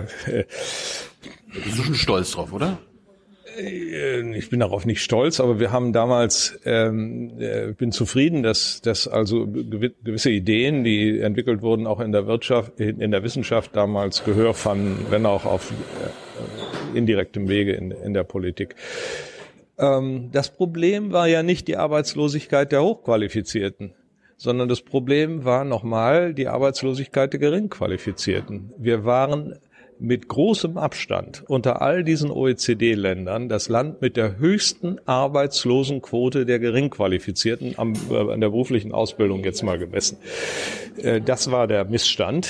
Und äh, diese Zahlen hatten zugenommen. Das lag eben auch tatsächlich an der Immigration. Es lag vielleicht auch an der Sockellohnpolitik der Gewerkschaften, die, mit denen man, äh, mit der man in den 70er äh, Jahren schon begonnen hatte. Bei Lohnerhöhungen, nicht? Gab es immer ein festes Plus für alle und dann proportional äh, noch ein zweites Element. Und dieses Fixelement bedeutet dann eben, dass wenn die Löhne niedriger sind, dann ist die prozentuale Lohnsteigerung größer als im oberen Segment. Das heißt, wir haben eine Politik der Stauchung äh, der, der Lohnverteilung gemacht und das hat am unteren Segment des Arbeitsmarktes eben immer mehr Arbeitslosigkeit entstand, entstehen lassen. Und das wurde korrigiert. Es war also der, der Wunsch dieser Schröderschen Agenda, einen Niedriglohnsektor entstehen zu lassen, um eben den Geringqualifizierten auch einen Platz in dieser Gesellschaft zu geben und ihnen dann noch ein Zusatzeinkommen über ein Lohnzuschusselement zu geben. Das war die richtige Politik was ich immer wieder hier frage. Sozialpolitik ist erforderlich in der Marktwirtschaft. Die Marktwirtschaft, ich wiederhole, das ist effizient, aber nicht gerecht. Man muss das korrigieren. Man kann das nicht nach Belieben korrigieren, weil dann die Leistungsmechanismen hier äh, außer Funktion geraten. Man muss das alles äh, mit Maßen tun, aber man muss es dann auch richtig tun. Man kann es nicht über Eingriffe in die Lohnstruktur tun, man kann es nur sinnvoll tun über Lohnzuschüsse. Ich kann mir die Antwort jetzt denken, aber ich, ich frage es trotzdem, weil wir das hier immer wieder gerne fragen. Was hältst du von bedingungslosen Grundeinkommen? Es ist zu teuer. Das äh, ist von den Anreizstrukturen zwar äh, sinnvoll. Äh, wir hatten ja schon so ein bisschen damals in diese Richtung gedacht, dass man also sein äh, Sockeleinkommen nicht verliert, wenn man arbeitet, nicht ganz verliert. Das, man verlor es vorher zu 100 Prozent und eins zu eins für jeden Euro, den man erwirtschaftet hat, verlor man einen Euro vom Staat. Ja, das wurde ja reduziert. Wir haben vorgeschlagen, auf 50 Prozent zu reduzieren. Bedingungsloses Grundeinkommen heißt auf 100 Prozent zu reduzieren. Das heißt, äh, man behält alles, was der, was man ohne Arbeit auch hat, das kriegt man weiter vom Staat. Und wenn man ein Arbeitseinkommen äh, erwirbt, dann ist das ein Plus. Und man muss äh, nichts dafür abtreten. Das wäre ja quasi in, deinem, in deiner Logik ein bedingungsloses Mindesteinkommen. Ja, es wären Bedingungen. Ohne Arbeit. Äh, ohne Arbeit. Es ist aber äh, nichts, was äh, einen Mindestlohn schafft. Ja. Weil äh, auch zu einem niedrigen Lohn würde sich ja lohnen zu arbeiten, weil dieser Lohn dazukommt noch. Ne? Insofern ist es anreizmäßig keine schlechte Idee. Aber wir haben das damals durchgerechnet, es wird viel zu teuer. Und wir haben deshalb uns auf den Kompromiss zwischen 100 Prozent äh, Entzugsrate und 0 Prozent Entzugsrate, wie die, Mind wie die Mindesteinkommensleute das wollen, äh, das vorgeschlagen mit 50 Prozent. Und Schröder hat 80 gemacht. Und dafür hatte ich ihn kritisiert. Ich habe gesagt, Sie müssen weitergehen, nicht? Und dann war ich Professor Unsinn, weil ich das gesagt habe. Äh, aber auf Null würde ich nicht gehen. Das ist so eine Extremlösung wieder. Das wird zu teuer. Man kann das leicht ausrechnen. Wenn jeder einen Tausender kriegt, dann ist das bei 80 Millionen Leuten äh, 800 äh, Milliarden Euro. Das ist ja fast der, das ist ja mehr als der ganze Sozialetat oder so. Dann muss man ja alles abschaffen. Dann gibt es also äh, keine höheren Leistungen für Kranke. Dann gibt es keine Renten mehr. Dann gibt es äh, äh, Leute, die nur wirklich äh, bedürftig sind und nicht können. Die müssen dann auch nur dieses das, Einkommen. Das wäre das wäre ein Modell. Ich könnte ja äh, angenommen, du wärst noch IFO-Präsident. Äh, ich wäre zu dir gekommen, habe gesagt, okay, ich will hier keine anderen Sozialleistungen abschaffen. Ich will aber, dass ihr mir ein Modell errechnet, wie wir das Grundeinkommen finanzieren können. W würdest du da einen Weg finden? Nee, das ist zu viel. Äh, ich meine, wir haben ein Sozialprodukt von, von ungefähr 3000 Milliarden, 800 Milliarden allein für dieses bedingungslose Grundeinkommen. Das sprengt jegliche Proportion. Und dann komme ich in eine andere Wirtschaftswelt rein, dann funktioniert dieses Land gar nicht mehr. Dann ist die Steuerbelastung so groß, dass die Leute weglaufen. Äh, Richard David Brecht hat mir vorgeschlagen, wir führen, führen europaweit eine Finanztransaktionssteuer ein. Guck, ja, das sind doch guck, Peanuts, die dabei rauskommen, aber keine 800 Milliarden. Ich, das, das, kannst du ja so steuern, dass 800 Milliarden raus. Ich weiß nicht, ob er das gesagt hat. Ich schätze Herrn Precht sehr. Ähm, aber ähm, so funktioniert die Rechnung nicht. Man kann nicht mit einer Transaktionssteuer, das, das, bricht, das bringt, äh, weiß ich nicht wie viel, aber das bringt, wenn es hochkommt, 8 Milliarden, aber nicht 800 Milliarden. Es ist ein Prozent der Summe. Dann suchst du halt eine andere Wege, wie die somit äh, ja, zusammenkommen. Ja, und dann laufen die, diejenigen, die dieses äh, Land äh, am Laufen halten, die laufen dann weg. Das ist doch klar. Da will ja doch keiner mehr sein. Ich meine, wenn man 800 Milliarden bedingungsloses Grundeinkommen aus, aus, äh, durch eine neue Steuer erheben will, dann läufst du auch weg. Oder willst du zu denen gehören, die das beziehen? Ja, also ich, ja, nee. läufst dann auch weg. Da ist dann nichts mehr. Dann geht, dann können wir das Licht ausknipsen in diesem Land. Das ist eben das, was viele nicht begreifen. Man kann nicht in die Extreme gehen. Wir brauchen keinen reinen Kapitalismus. Mhm mit der riesigen Ungleichheit, die dann da ist. Aber wir können auch nicht das soziale Schlaraffenland mit dem bedingungslosen Grundeinkommen machen. Es wird viel zu teuer. Dazwischen muss es einen Mittelweg geben, der vernünftig ist. Ist es vernünftig aktuell, dass in Deutschland nach aktuellen Zahlen 46 Menschen bzw. Familien so viel Vermögen haben wie die unteren 42 Millionen Menschen in Deutschland? Äh, vernünftig ja, vernünftig möglicherweise, weil sonst das System nicht funktioniert. Man muss also sich an den Reichtum einiger gewöhnen. Ich habe da wenig Probleme damit. Also die Leute können das ja sowieso nicht konsumieren. Die sind so fürchterlich reich. So ein Milliardär, was soll der denn machen? Der lebt, der in Kürze ist der auch tot. Äh, der kann gar nicht. Auch, auch die Erben können das nicht alles konsumieren. Das geht ja, wird ja schöne Erbschaftssteuer zum Beispiel, ne? Ja, schöne Vermögensteuer. Nein, nein, das wird ja von ihnen wieder reinvestiert, weil wenn man ihnen das wegnimmt, dann äh, dann äh, laufen die weg. Nicht? Die laufen in die Schweiz, die laufen sonst wohin. Die Welt ist groß. Wer so viel Vermögen hat, der hat viele Alternativen. Den, den kann man hier nicht halten und dann sind auch die Arbeitsplätze weg. Äh, das können wir ja gesetzlich regeln, dass man quasi als deutscher Staatsbürger jetzt ja sein Geld nicht irgendwo anders hinbringen kann. Oh, so ja, aber dann kommen auch keine neuen. Das ist ja irgendwie naiv.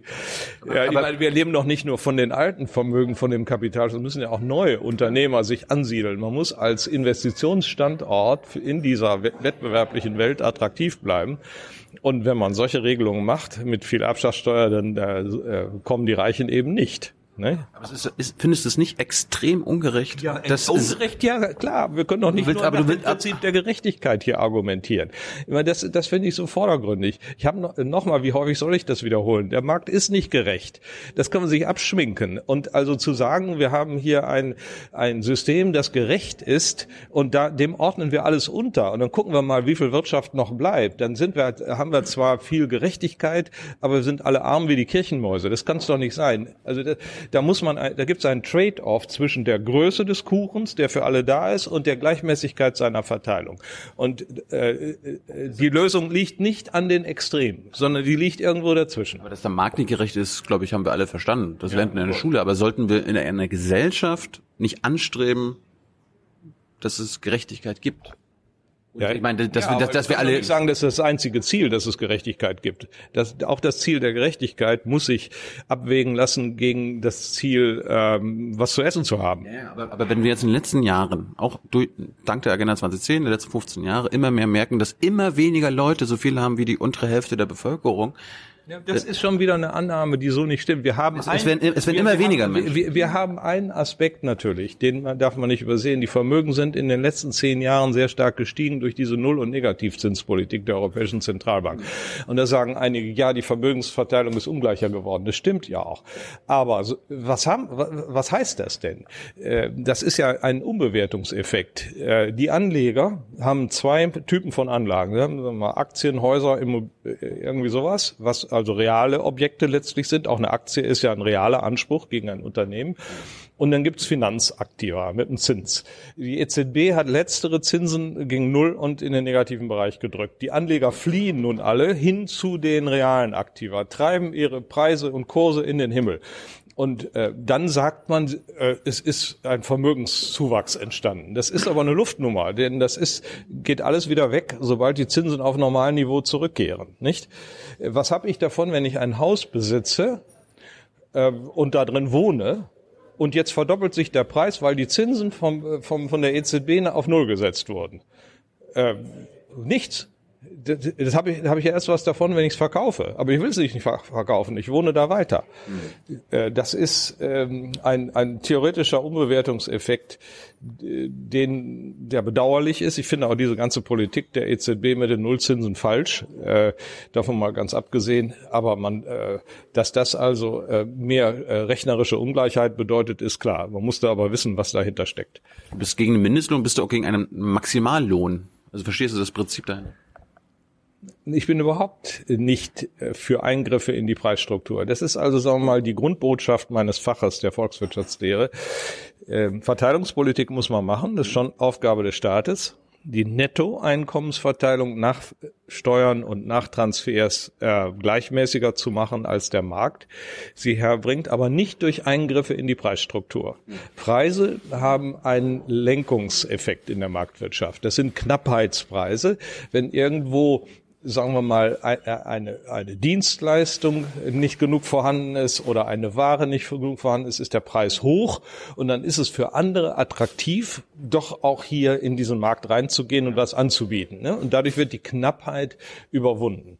Äh, das ist elementar für die Marktwirtschaft und äh, es funktioniert alles nicht mehr, wenn der Staat die Preise festlegt. Also hier die Mietdeckelung in äh, Berlin ist das allerletzte. Welcher Investor baut denn noch Wohnungen, wenn wenn die, wenn die Mieten nicht steigen dürfen, wenn die Mieten gedeckelt sind. So geht das nicht. Es gibt ja wahrscheinlich auch Leute, die nicht Geld mit Wohnungen machen, sondern weil sie sagen, okay, es ist wichtig, dass Wohnraum da. Ach ja. Nein, ja, gibt's. Ja, die meisten Menschen äh, schauen aber gerade bei solchen großen Investitionen darauf, dass, ja. es, dass sie selber äh, gut zurechtkommen, nicht? Und dass es eine rentable Investition ist. Das kann man ihnen noch nicht verübeln. Mhm. Also die Altruisten, die jetzt Wohnungen bauen, um Wohnungsknappheit zu beseitigen, die, die gibt's ja in, äh, im, äh, im Märchenbuch. Ja. Ja. Äh, Nochmal zurück zu dem Maximallohn. Ich meine, es, es gibt Unternehmen, auch mittlerweile in Deutschland, wo der Chef irgendwie das Tausendfache des Lohns des äh, durchschnittlichen Arbeiters äh, verdient. Äh, findest du nicht, dass das irgendwie begrenzt werden sollte? Okay, nur noch das, der Chef darf nur noch das Zehnfache verdienen. Das Nee, was hat, was hat der Chef von dem Tausendfachen? Ne? Kann er nicht das Tausendfache konsumieren? Ja, äh, das, das, er, er, leistet, er leistet ja auch nicht tausendmal mehr. Oder das Tausendfache äh, es ist ja leisten sowieso nicht. Das nochmal äh, in der Marktwirtschaft sind verdient er. Er verdient doch nicht das tausendfach. Nein, das ist ich, wie häufig soll ich das wiederholen? Das ist kein Gerechtigkeitsproblem. Märkte sind nicht gerecht. Es wird nach Knappheit entlohnt. Nehmen Sie mal, nimm mal den Fußballspieler. Ja, der, so ein Fußballspieler, der kriegt also 15 Millionen im Jahr oder was. Äh, dabei spielt er gerne Fußball. Äh, was leistet er denn? Welche Pein hat er denn? Was ist denn, wo, wo, wie lassen sich denn die 15 Millionen rechtfertigen? Das ist doch auch das Tausendfache von dem, was andere verdienen. Ähm, und äh, trotzdem ergibt sich das durch den Wettbewerb der Vereine um die Fußballspieler. Und die Vereine wiederum können so viel zahlen, weil die Leute vor der Glotze sitzen und sich das anschauen. Äh, gutes Beispiel, sag. Ist, ja. das, ist das ein fairer Wettbewerb im Nein. Fußball? Die, der FC Bayern gewinnt seit Jahren immer wieder äh, dasselbe Spiel. Das ist doch, das ist doch kein gerechter Wettbewerb. Nee, ist es auch nicht. Ich, äh, für meine Begriffe würde ich die Bundesliga umbauen und würde sagen, äh, man darf nur regionale Spieler nehmen. Ja, also die Münchner dürfen nur aus, äh, aus ihrem Umfeld nehmen, jeder darf nur seins nehmen und dann hört dieses Spiel auf. Ansonsten äh, gewinnen immer die Bayern, nicht? Ja. Die haben das größte Stadion, verdienen das meiste Geld, kaufen sich die teuersten Spieler, gewinnen alle Spiele. Unfair. Ist ja, ja un unfair und auch nicht mehr schön. Könnte man sagen, das sage ich jetzt, obwohl ich aus München komme, aber bei aller Liebe. Du bist ja 68er-Fan. Also. Ja. Ja, aber man könnte ja sagen, die Bundesliga-Vereine bekommen alle das gleiche Budget und wen sie sich denn da quasi einstellen als Spieler Nein, ist. Das können wir nicht als staatliche Institution machen, aber, aber die Idee. Also, man, ja, man, man kann Regeln äh, für Local Content sozusagen bei den Spielern haben, dass man sagt, also wenigstens so und so viel Prozent müssen aus der Region kommen oder sowas. Ne? Das wäre ja schon mal ein Schritt in die richtige Richtung. Ich denke da gerade lustigerweise in Amerika, da gibt's ja auch so keine American Football und so weiter, die haben ja so dieses Salary äh, Cap wo die quasi ein Team darf 100 Millionen Euro an Gehalt zahlen ihren Spielern. Und ob sie das jetzt 10... 100 Millionen an einen Spieler? Nein, Insgesamt, für das ganze Team. Ange na, angenommen, 100 Millionen. Und äh, ob sie jetzt quasi 20 Spielern jeweils 5 Millionen pro Jahr zahlen oder LeBron James 90 Millionen und den Rest der Spielern die restlichen 10 Millionen, das ist ja dann völlig egal. Ja, gut, das ist ein Kartell äh, der Vereine untereinander gegen die Spieler. Äh, das da beschlossen ist, keine Staat, sicherlich keine staatliche nein, nein, nein. Einflussnahme. Das wäre dann eine Idee auch für die, für die Bundesliga. Wo wir beim Thema waren. Kommen wir jetzt zurück zu dir. Äh, äh, Aber noch eins zu den Spielern. Ich meine, das Interessante für mich ist psychologisch, dass die Leute den Reichtum der Fußballspieler und der Fernsehstars akzeptieren. Auch der Talkshow-Leiter, die da also richtig viel Geld bei jeder Sendung kriegen. Das ist alles okay. Da wird dann über Armut und Ungerechtigkeit geredet und man selber hat also ein ganz schönes Einkommen. Äh, komischerweise, nicht? Die, die so im öffentlichen Fokus sind, die jedem bekannt sind, die sympathisch sind, da akzeptiert man es, wenn die, wenn die ganz reich sind. Und äh, andere, die also da die Räder dieser Maschinerie, Volkswirtschaft wirklich drehen äh, und kluge Entscheidungen treffen und ihr ganzes Leben da einsetzen, da beneidet man's. Also ich finde es besser, ich finde Neid ist nicht so ein richtig schöner menschlicher Zug. Ne? Ich finde es besser, man ist so ein bisschen neidfreier und sagt, jeder soll doch machen und in dieser offenen Gesellschaft, wenn da einer wirklich erfolgreich ist und er kommt nach oben, dann soll man ihm das doch nicht neiden, sondern soll sagen, gut, ist ein schönes Beispiel, kann ich auch mal probieren. Was ist mit Gier? Neid ist doof in der Gesellschaft. Ja, was Gier ist mit Gier? Nicht, nicht so toll. Äh, Gier klingt dann schon wieder negativ. Aber äh, die Gier habe ich natürlich auch überall, ne? über alle Volksgruppen hinweg. Äh, es ist ja nicht nur bei den Reichen.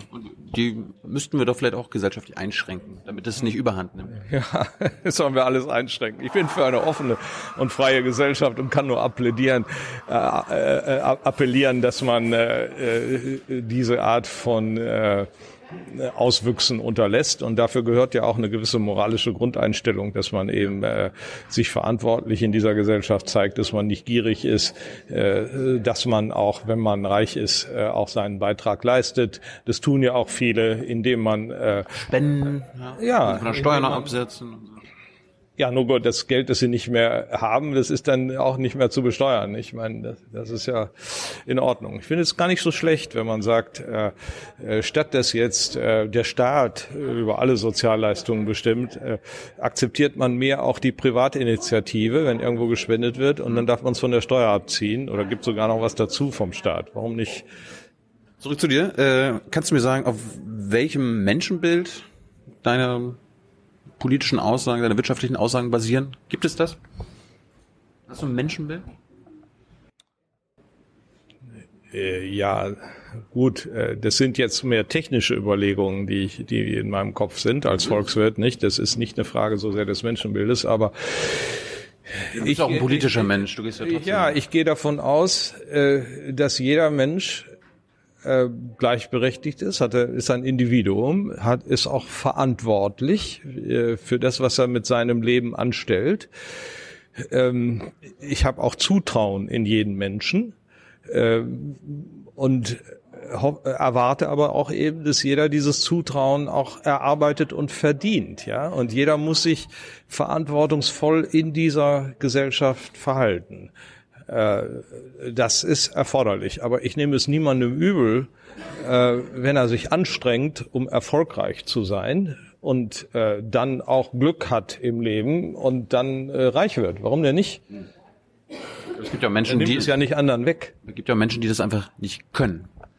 Ja, und um die muss man sich auch kümmern. Deswegen brauchen wir ja auch den Sozialstaat. Okay, in dem Fall. Hast du, hast du eine Ideologie? Nee, ich hoffe nicht mehr. Das weiß man nie so genau. Äh, die, die, die, die die Ideologie haben, bestreiten das ja immer. Aber ich habe damals vor 50 Jahren in der 68er Revolte sehr wohl gemerkt, was Ideologien sind. Und ich fand auch, dass einige der Wortführer, ich war viel zu jung, um Wortführer zu sein damals, äh, sondern ich war ein kleiner Novize an der Universität ähm, dass da einige schon ziemlich ideologisch unterwegs waren und sich dann der Argumentation nicht mehr erschlossen, äh, geöffnet haben. Also das äh, hat mir dann nicht gefallen. Und Ich habe aber dann auch Ideologien auf Seiten der Rechten und der Liberalen gesehen. Markt ist immer toll, weil, weil, weil, und ohne dass die Argumente geliefert wurden. Also ich mag keine Ideologien. Ich mag lieber einen pragmatischen Ansatz. Aber bist du ideologiefrei? Ich, ich bemühe mich. Äh, ich will das ja nicht in Anspruch nehmen für mich. Äh, aber subjektiv habe ich immer ein schlechtes Gefühl, wenn ich äh, mich selber im Ideologieverdacht sehen würde. Also das Nein, das versuche ich zu vermeiden. Hast du dich schon mal irgendwo verrannt in deinem Leben? Also quasi, wo du dachtest, oh Gott, das, das habe ich irgendwie jahrelang geglaubt?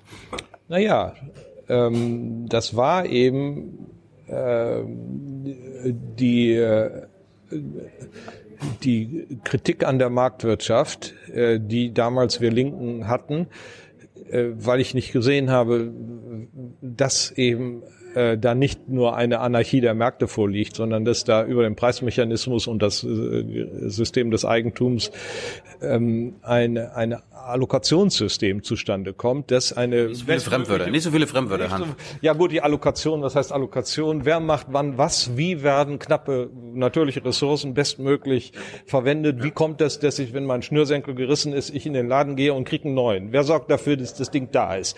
Und die anderen Dinge des täglichen Lebens. Das ist so das Allokationsproblem. Und äh, da habe ich dann doch lernen müssen, dass diese äh, Auffassung, die wir Linken da hatten, so ein bisschen zu einfach ist. Ja, wir haben es also nur von der Gerechtigkeit her gesehen und haben nicht die gewaltigen Leistungen dieses marktlichen Koordinationssystems bei der Sicherung des normalen Lebensstandards gesehen. Und das ist doch ganz offenkundig. Ich meine, wir haben das Experiment im eigenen Lande. Wir haben es im Osten gehabt, das funktionierte nicht. Das waren nur schöne Worte und tolle Statistiken, aber die Leute waren bettelarm. Mhm.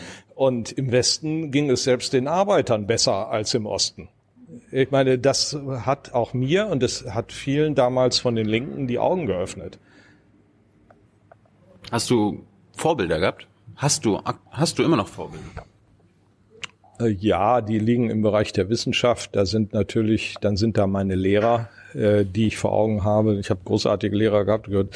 Kennt man welche? Äh, äh, ja, weiß ich nicht. Äh, Herbert Timm war also der Finanzwissenschaftsprofessor in Münster, der mich da unglaublich geprägt hat. Äh, gibt auch andere, also zum Beispiel Georg Milbrat, der äh, ehemalige Ministerpräsident von Sachsen. Ach, der bei Junge Naiv? Ja? ja? Also, ja, ja. Das ist ein guter Freund und Kollege von damals, der war eben auch Tim-Assistent, aber schon ein bisschen älter als ich. Also dieser Tim äh, hat mich da sehr geprägt. Das ist also ganz bestimmt ein Vorbild.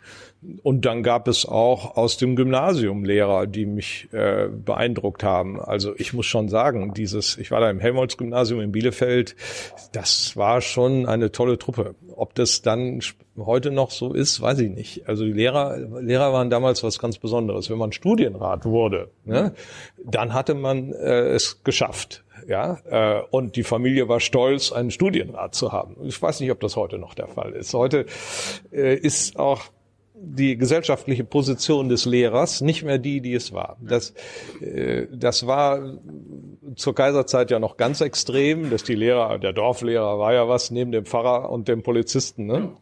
Das ist nicht mehr. Und der Professor war auch etwas. Der Professor wurde damals hofiert ähm, äh, wie ein Adliger fast. Ja, also äh, wenn ich jetzt nach Bayern zurückgehe, ähm, Maximilian II. hat ja ähm, als ähm, äh, Pendant und als Alternative zu seinem Hofstaat mit all diesen äh, äh, Adligen, die da die Nase hochtrugen, extra versucht, den Wissenschaftsbereich zu entwickeln. Und er hat die Wissenschaft nach Bayern gebracht. Mhm. Ja. Hat äh, den Maximiliansorden äh, begründet und äh, hat äh, die Universitäten gestärkt und das Wissenschaftsleben gefördert, indem er die Preußen aus dem Norden auch holte nach Bayern und äh, dort ähm, äh, eben mit ihnen ein, eine Alternative zu seinem feudalen Hofstaat äh, äh, gegründet hat. Mit denen hat er sich da lieber unterhalten. Wissen Sie, weißt du, da, damals war eben das alles ähm, hochstehend ähm, und es führte auch dazu, dass die Besten der Gesellschaft Lehrer wurden. Äh, das ist heute nicht mehr. Heute werden sie Manager. Und äh, ich weiß nicht, ob die Gesellschaft das richtig macht, äh, wenn sie diese Auswahl so vornimmt. Wir sollten also doch viel mehr in die Bildung investieren. Wir sollten auch die Gehälter der Lehrer für unsere Kinder in den Schulen, glaube ich, deutlich erhöhen, um wieder ähm, noch besseres Personal zu holen. Ich möchte niemandem zu nahe treten, aber bleibe dabei, das, was zu meiner Schulzeit ein Lehrer war, ist nicht mehr ein Lehrer heute. Okay, Vorbilder hatten wir jetzt. Politische Helden ist Gerd Schröder, habe ich jetzt verstanden, oder? Nein, das wäre wirklich zu weit. Thatcher? Äh, nee. Kohl? Merkel? Ach, Ivo, das ist, ich, nein, politische Helden. Ich äh, mag auch nicht die Überhöhung von äh, Menschen in, in, in welcher Form auch immer. Gibt's, gibt es Bücher, die dich geprägt haben? Also wir hatten ja über Karl Marx äh, vorhin geredet. Du hast Kapital gelesen. Hat dich offenbar nicht geprägt, aber hat dich beeinflusst. Gibt es Bücher, wo du sagst, oh, die haben mich mein Leben lang begleitet? Oder Autoren? Ja, das sind natürlich im Bereich der äh, der Volkswirtschaftslehre. Äh, äh, von Hayek und Friedmann, oder?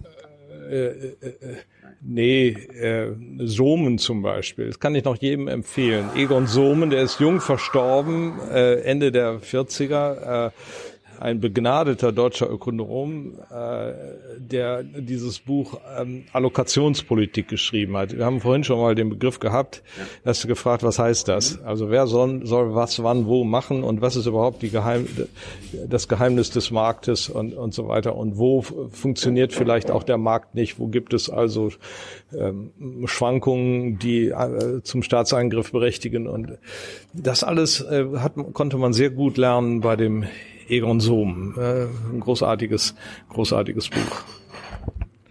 Du hast mich gerade auf die Idee gebracht hast, gibt es eigentlich die unsichtbare Hand des Marktes? Ja, klar. Das ist ein Begriff von Adam Smith, dem Urvater sozusagen des Faches äh, in England um die äh, Jahrhundertwende vom, vom äh, 18. zum 19. Jahrhundert geschrieben. Der hat äh, gesagt, wie kommt das eigentlich, dass der Bäcker des Morgens aufsteht, wenn die anderen noch schlafen, das Brot backt und es den Leuten zur Verfügung stellt. Im Märchen, im Kinderbuch würde man sagen, dieser liebe Bäcker ist ein guter Mann, der möchte jetzt den anderen was Gutes tun und deswegen steht er so früh auf, während die anderen noch schlafen. So erzählt man die Geschichte. Sagt, Adam Smith sagt, nein, das ist natürlich gar nicht wahr. Der, der Bäcker ist genauso Profitmaximierer wie die anderen auch. Der will selber reich werden und weiß, wenn er da früh aufsteht und die Brötchen bäckt, dann kann er sie am Morgen verkaufen und kriegt Einnahmen und wird reich.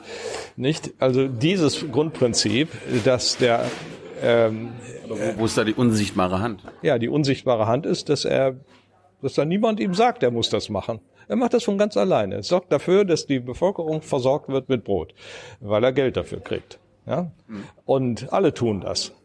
Und ähm, es werden auch nicht zu viele Bäcker, weil wenn da zu viele Leute Brot backen, weil sie denken, das ist ja toll, kann man viel Geld verdienen, dann fällt der Brotpreis und dann lohnt sich das nicht mehr. Dann gehen wieder einige anderswo hin. Nicht? Das pegelt sich so ein. Das ist die unsichtbare Hand.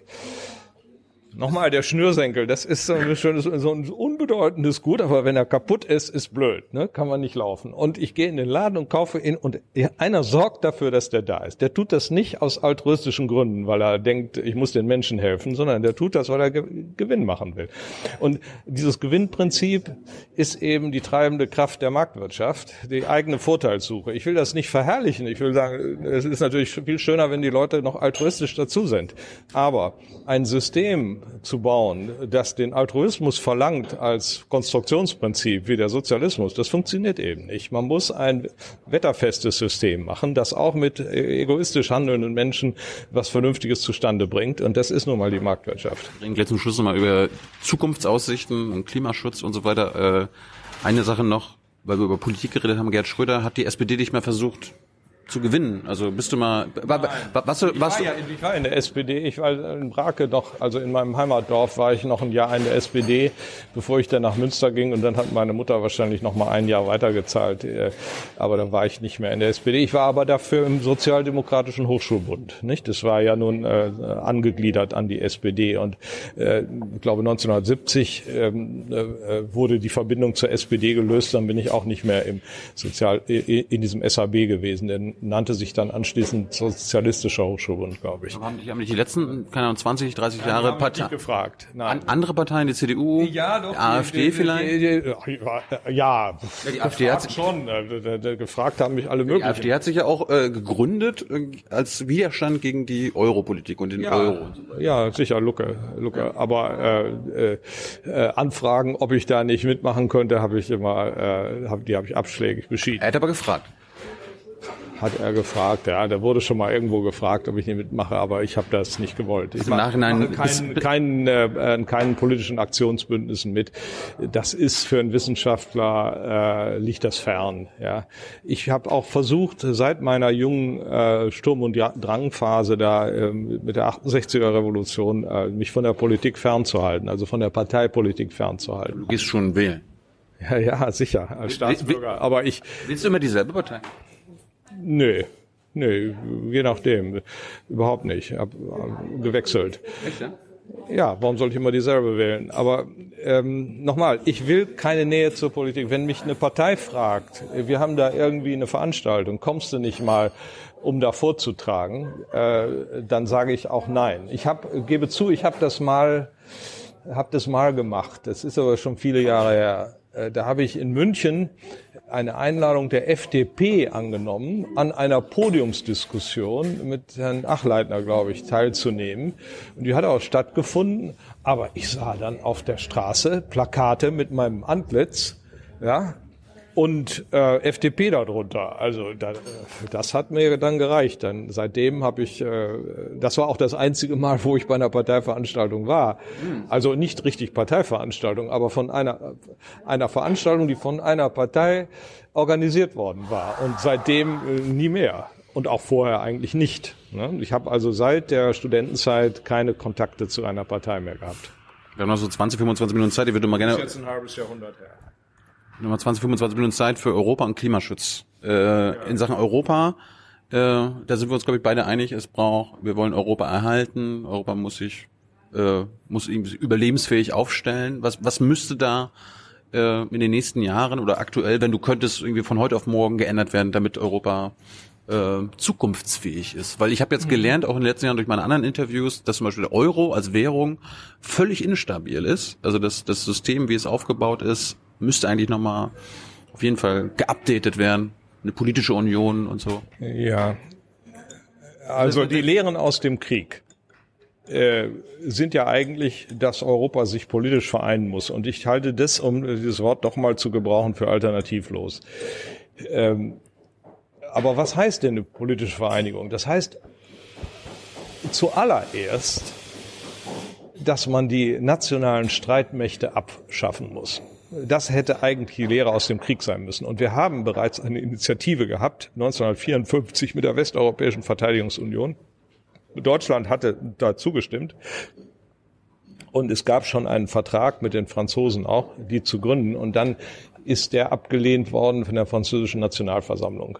Und dann kam Europa ein bisschen aufs, naja, schiefe Gleis ist noch nicht ganz richtig, aber äh, hat die Hauptsache sozusagen erstmal beiseite gelegt und hat sich aufs Wirtschaftliche konzentriert. Das war insofern gut, als die EWG, die damals begründet wurde, und auch später die EU äh, ein Freihandelssystem geschaffen haben, wo jeder äh, nach gleichen Regeln äh, äh, überall hinliefern konnte, ohne dass es Zölle gab.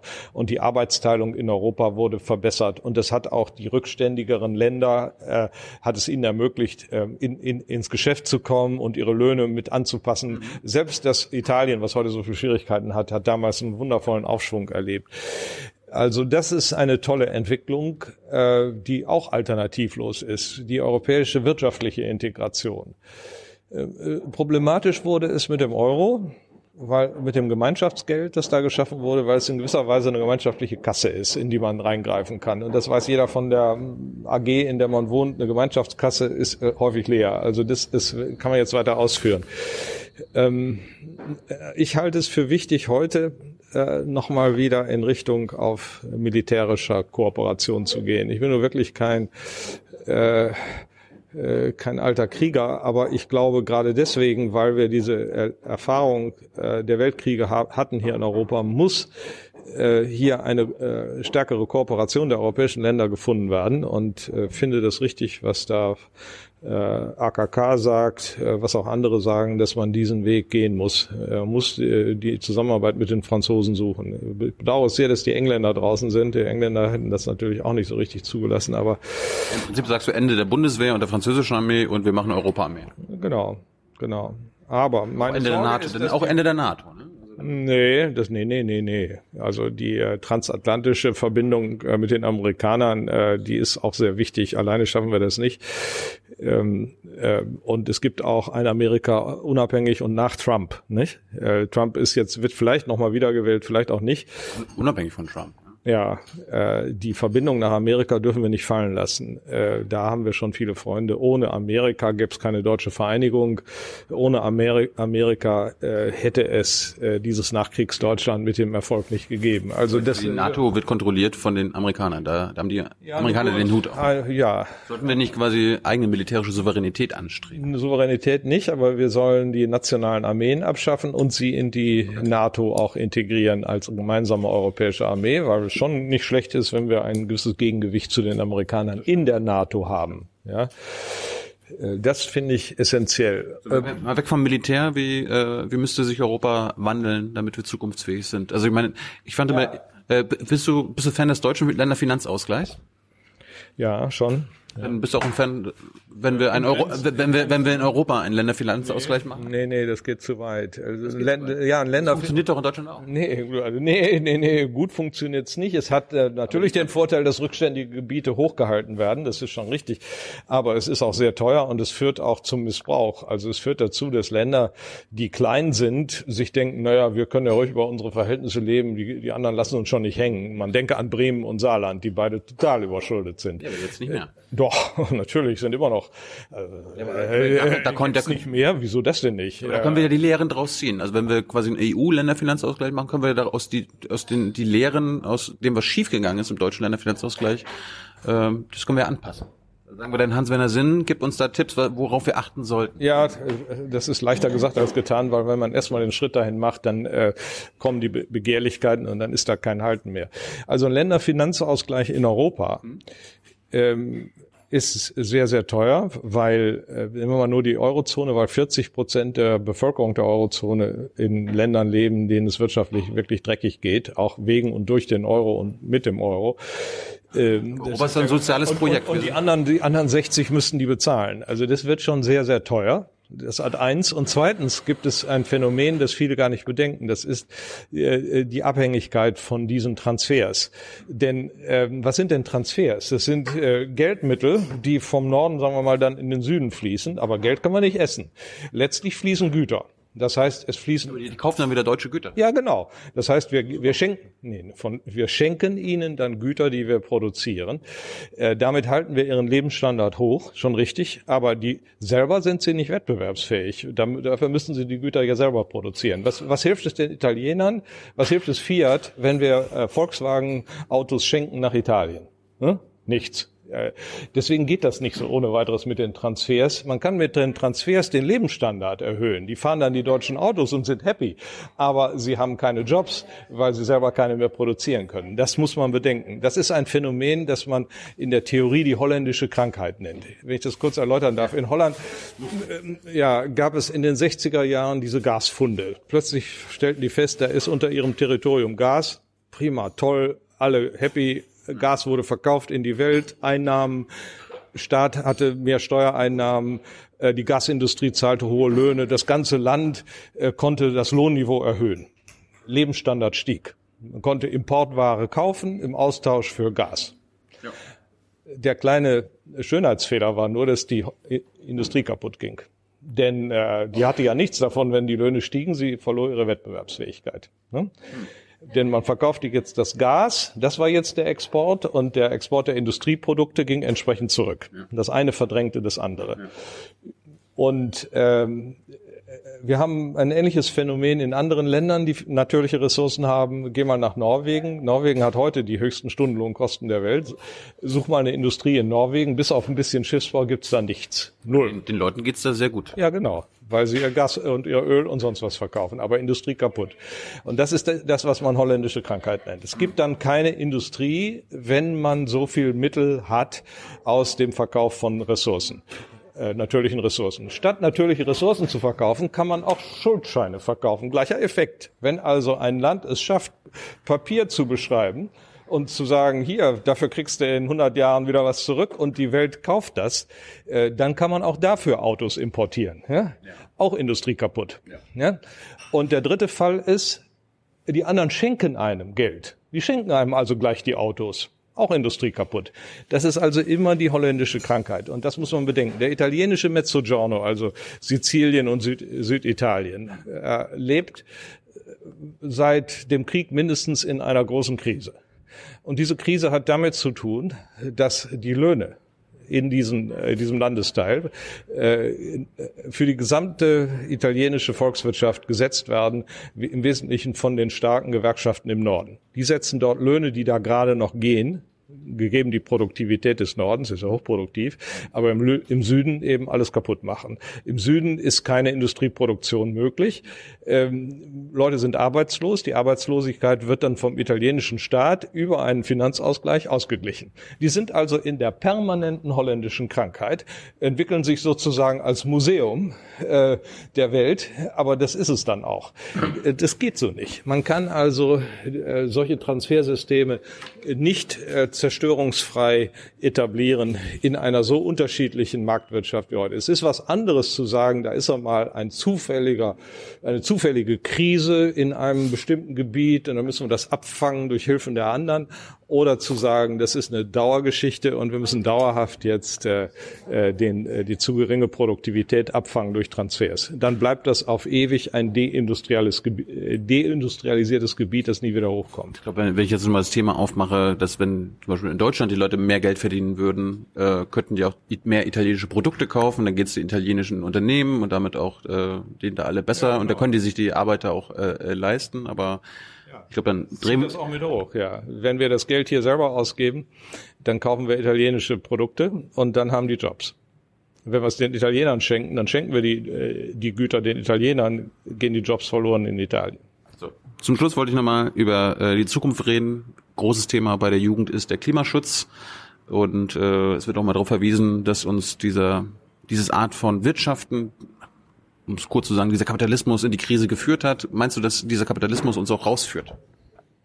Ja, weder noch. Also die, erste These ist ja schon mal grottenfalsch, Entschuldigung ähm, die Kommunisten in der Sowjetunion, die sind ja mit der Umwelt äh, ganz schrecklich umgegangen. Also was da an Umweltsünden begangen wurde, die achten ja überhaupt nicht drauf. Das ist ja alles noch viel katastrophaler als in der, im Kapitalismus gewesen. Ja, ich beziehe mich jetzt zum Beispiel, es gab, der IPCC hat äh, vor zwei Jahren aufgelistet die 100 Unternehmen, weltweiten Konzerne, die für 70 Prozent aller CO2-Emissionen der letzten 25 Jahre verantwortlich sind. Ja, ja, kann ja sein. Also müssen wir nicht quasi die unternehmerische Freiheit beschränken, ändern ja, und damit den Kapitalismus reformieren. Wir müssen was machen. Wir leben nun mal im äh, Kapitalismus, richtig. Und äh, Sozialismus ist untergegangen. Äh, es sind alles kapitalistische Systeme heute auf der Welt. Und äh, da gibt's immer noch ein Klimaproblem. Ist vielleicht nicht mehr so schlimm, wie es mal war. Also das in, in der Steigerungskomponente. Ne? Wir sind natürlich auf einem höheren äh, Pro Problemniveau heute. Äh, aber wir müssen äh, eingreifen. Wir müssen den Markt korrigieren. Das ist eine sogenannte Externalität, die, die CO2-Externalität. Ja? Also normalerweise basiert eine Marktwirtschaft auf der Idee, dass äh, man zahlen muss für den Schaden, den man anderen zufügt. Genau. Ja, wenn ich jetzt einem, ähm, ein Unternehmen habe und stelle jemanden ein, dann nehme ich ihm Freizeit weg. Ne? Dafür kompensiere ich ihn mit dem Lohn. Der Lohn ist ein Maß für den Schaden durch Verlust von Freizeit, der bei ihm erzeugt wird und er macht das freiwillig. Das, die Kompensation reicht gerade aus, um seinen Schaden zu kompensieren. Und das fehlt im Umweltbereich. Das heißt, wir nehmen der Allgemeinheit äh, gute Luft weg und zahlen dafür nicht. Äh, äh, beim CO2. Ja. So, also muss man muss man die diejenigen, die hier nicht zahlen, zur, zur Kasse bitten. Die müssen zahlen. Deswegen braucht man einen CO2-Preis. Das ist ganz eindeutig. Wir brauchen ein System der Bepreisung des CO2-Ausstoßes und da gibt es zwei Methoden. A, der Staat legt das fest und B, wir machen vielleicht einen Emissionshandel und äh, legen, oder ja beides, ja, wir haben jetzt so eine Mischform, aber vom Grundsatz her. Und äh, dieser Emissionshandel hat den großen Vorteil, dass man die CO2-Mengen für ein geografisches Gebiet, am besten die ganze Welt, festlegt und dann äh, müssen diejenigen, die jetzt verschmutzen wollen, die CO2 ausstoßen wollen, die müssen halt Emissionsrechte kaufen. Am, die werden gehandelt am Markt und äh, äh, das ist dann im Zweifel teuer. Und dadurch, dass das teuer ist, versuchen sie vielleicht weniger CO2 auszustoßen. Es kommt also ein äh, sinnvoller Kompromiss zwischen der Schädigung der Umwelt auf der einen Seite und den Vorteilen beim Individuum, bei der Firma, beim, bei der Benutzung fossiler Brennstoffe heraus, nicht? Dadurch, dass man zahlt. So ähnlich wie beim, bei der Firma, die für die Verwendung von Freizeit den Arbeitnehmer bezahlt und andererseits mit den Leistungen des Arbeitnehmers ein Gut erzeugt, das man am Markt wieder verkaufen kann. Das kommt zu einer Abwägung und die Abwägung müssen wir im Umweltbereich halt auch herstellen und deswegen brauchen wir einen CO2-Preis. Ähm, äh, die, die, wenn ich sagen darf, äh, das Idealerweise ist das ein weltweiter Emissionshandel. Nun mag man sagen, das ist ja illusorisch, schaffen wir nie. Ich wäre jetzt nicht so pessimistisch. Erstens haben wir in Europa bei den Kraftwerken schon einen Emissionshandel. Der ist noch nicht so richtig äh, scharf, in, weil da vielleicht zu viel Emissionsrechte ausgegeben wurden, aber er fängt langsam an. Und zweitens haben wir das Pariser Abkommen, wo äh, viele Länder der Erde sich ja schon mal verpflichtet haben, einzuschränken. Das ist aber nicht strafbewehrt. Da gibt es auch keinen Mechanismus, der das irgendwie einrichtet. Äh, der nächste Schritt müsste jetzt eigentlich sein, einen weltweiten Emissionshandel herzustellen, um die Vereinbarungen des Pariser Abkommens durchzusetzen. So, das ist, glaube ich, richtig. Das ist richtig, um eben das Klimaproblem irgendwie halbwegs in den Griff zu kriegen, denn äh, es ist leider so, dass äh, doch der CO2, äh, der anthropogene CO2-Ausstoß beiträgt zum Klimawandel. Es ist zwar eine komplizierte Wechselwirkung, die Erde wird wärmer, wenn sie wärmer wird, sprudelt mehr CO2 aus den Ozeanen raus, dann ist mehr CO2 da. Es geht also nicht nur vom CO2 aus, auf die Wärme, sondern auch von der Wärme aufs CO2. Man nennt das Akzelerationsprinzip, aber der ursprüngliche Anstoß, äh, ist schon das anthropogene CO2, das sich gegenüber vorindustrieller Zeit doch um ein Drittel vergrößert hat. Und äh, da ist es richtig, dass man äh, Maßnahmen hier vor, vorsieht, um, um diesen Anstieg zu begrenzen. Das, Ob das jetzt das Zwei-Grad-Ziel ist, also das finde ich jetzt, anderthalb. oder anderthalb Grad, das finde ich ja ziemlich gegriffen. Also ich habe mich auch intensiv mit diesen äh, naturwissenschaftlichen Fragen beschäftigt. Also da sehe ich jetzt nicht so, so, so ganz hart diese Grenze. Bei drei Grad fängt das Grönlandeis an zu schmelzen und das dauert dann auch wieder. Äh, Nee, nee, nee, nee. Äh, ein, 200 Jahre. Was schmilzt, ist der Nordpol. Ähm, der schmilzt und das ist auch sichtbar jedes Jahr. Also die Erderwärmung findet tatsächlich statt. Äh, aber dadurch steigt der Meeresspiegel nicht. Nicht? Äh, der Meeresspiegel steigt nur, wenn äh, wenn äh, Eis schmilzt, das auf der Erde ist. Also irgendwann wird es schon gefährlich. Ich will das nicht kleinreden, aber ob das jetzt genau anderthalb Grad ist oder zwei Grad, also ich meine, so genau können wir es nur wirklich nicht. Ich, ich verweise auf Stefan Rahmsdorf, der war jetzt gerade vor ein paar Tagen auch hier in der Sendung. Ja. Darum ging's. Aber nochmal, ähm, okay, CO2-Ausstoß bepreisen ist ja fast schon logisch und klar, dass das einen Preis haben muss und nicht mal umsonst kostenlos passieren ja. darf. Aber es geht ja auch darum, dass Ressourcen im Boden zum Beispiel bleiben. Also ich meine, was, ja. was, was bringt es äh, quasi dem, dem Typen, der in Brasilien den Regenwald äh, abholzt? Also was bringt das uns, wenn wir ihm da quasi einen Preis äh, geben, dass er dafür sogar bezahlen muss? Der Ziel muss der sein, dass er den Regenwald stehen lässt genau. oder äh, ja, dass, das, dass, dass das Öl im Boden bleibt. Also dass ja. wir äh, wir müssen es ja quasi im Grunde schaffen, dass wir einen Kapitalismus hinbekommen, der keine Ressourcen mehr aus dem Boden holt. Ne? Ja, Dieses genau. Keep it in the ground Prinzip. Genau. Das ist ja ein Aspekt, den ich in meiner eigenen Forschung halt auch in den Vordergrund gestellt habe. Ich habe vor zehn Jahren dieses Buch äh, Das grüne Paradoxon rausgebracht äh, und die Kernidee war dort, die ganze Klimapolitik von der Angebotsseite her zu sehen. Wir machen alle Nachfragepolitik, wir packen unsere Häuser in Watte, wir machen kleinere Autos, dass sie weniger verbrauchen. Wir, wir schränken also die Nachfrage nach fossilen Brennstoffen ein und hoffen, dass das schon ein Beitrag sei. Ja, was, was also häufig mir Leute sagen, ja, das ist ein moralisches Gebot, das ist wie mit dem Papier auf der Straße. Leute werfen da Papier weg, das ist nicht schön. Ich halte mich und meine Kinder dran, dass wir nicht das Papier wegwerfen. Und dann, wenn das jeder tut, haben wir dann eine Lösung. So einfach ist es nicht, weil ähm, das Papier kann ich zurückhalten und dann äh, in den Papierkorb werfen. Äh, aber mit dem Öl äh, wenn ich da äh, nicht die Luft verschmutze, das CO2 in die Luft lasse, dann kaufe ich auch kein Öl. Das ist ja ein Vorgang. Ja, und wo ist das Öl, das ich nicht kaufe in Europa? Das bleibt ja an den Weltmärkten. Da gibt es nur zwei Möglichkeiten. Entweder es bleibt in der Erde, es wird weniger extrahiert, oder es geht in andere Länder. Und ich befürchte, es geht vor allem in andere Länder. Wenn wir also unilateral in Europa oder Deutschland gar unsere Nachfrage nach Öl einschränken, wir verbieten ja die Ölheizung ab 2025. Andere billiger. Diesel soll. Dann wird es für andere billiger. Dann wird es für andere billiger. Dann wird es für andere billiger. Und wenn das billiger ist, kaufen die mehr. Ganz, ganz klar. Noch dickere SUVs werden in Amerika gefahren. Gegeben die Extraktion der Ölscheichs. Lassen wir, wenn wir die kon gedanklich konstant halten, muss logischerweise das Öl, das wir nicht verbrauchen, in Amerika und sonst wo verbrannt werden. Und dann haben wir überhaupt keinen Beitrag zur Lösung des Klimaproblems. Und wir helfen auch den falschen Leuten. Ich meine, wir ähm, wissen, dass wir uns kasteien. Wir tun ja uns, äh, wir, wir haben höhere Preise hier äh, für fossile Brennstoffe. Wir fahren kleinere Autos und haben äh, nicht mehr so viel Heizenergie und so weiter. Wir wollen den armen Afrikanern helfen, deren Erde verglüht, aber in Wahrheit helfen wir den amerikanischen SUV-Fahrern, die jetzt also noch billiger an das Öl rankommen. Das kann es ja wohl nicht sein. Aber so ist im Moment der Mechanismus. Jetzt könnte man hoffen, dass aufgrund der Senkung des Weltmarktpreises für Öl die Ölscheichs weniger rausholen. Könnte ja sein, dass die Minen, äh, die, die Lagerstätten unrentabel werden, weil die Extraktionskosten höher sind. Aber das ist auch nicht der Fall. Denn ein Ölpreis ist im Wesentlichen ein reiner Knappheitspreis und ist kein Kostenpreis. Also die Extraktion in den, in den äh, Scheich, bei den Scheichs, die kostet drei, vier Dollar pro Barrel. Und der äh, Preis für so ein Barrel liegt zwischen 70 und 140 Dollar in den letzten Jahren. Also soweit können wir die Ölpreise vermutlich gar nicht drücken, dass das unrentabel wird. Es kommt dann zu anderen Effekten, die möglicherweise sogar paradox und in die, sind und in die falsche Richtung gehen. Das ist Art 1.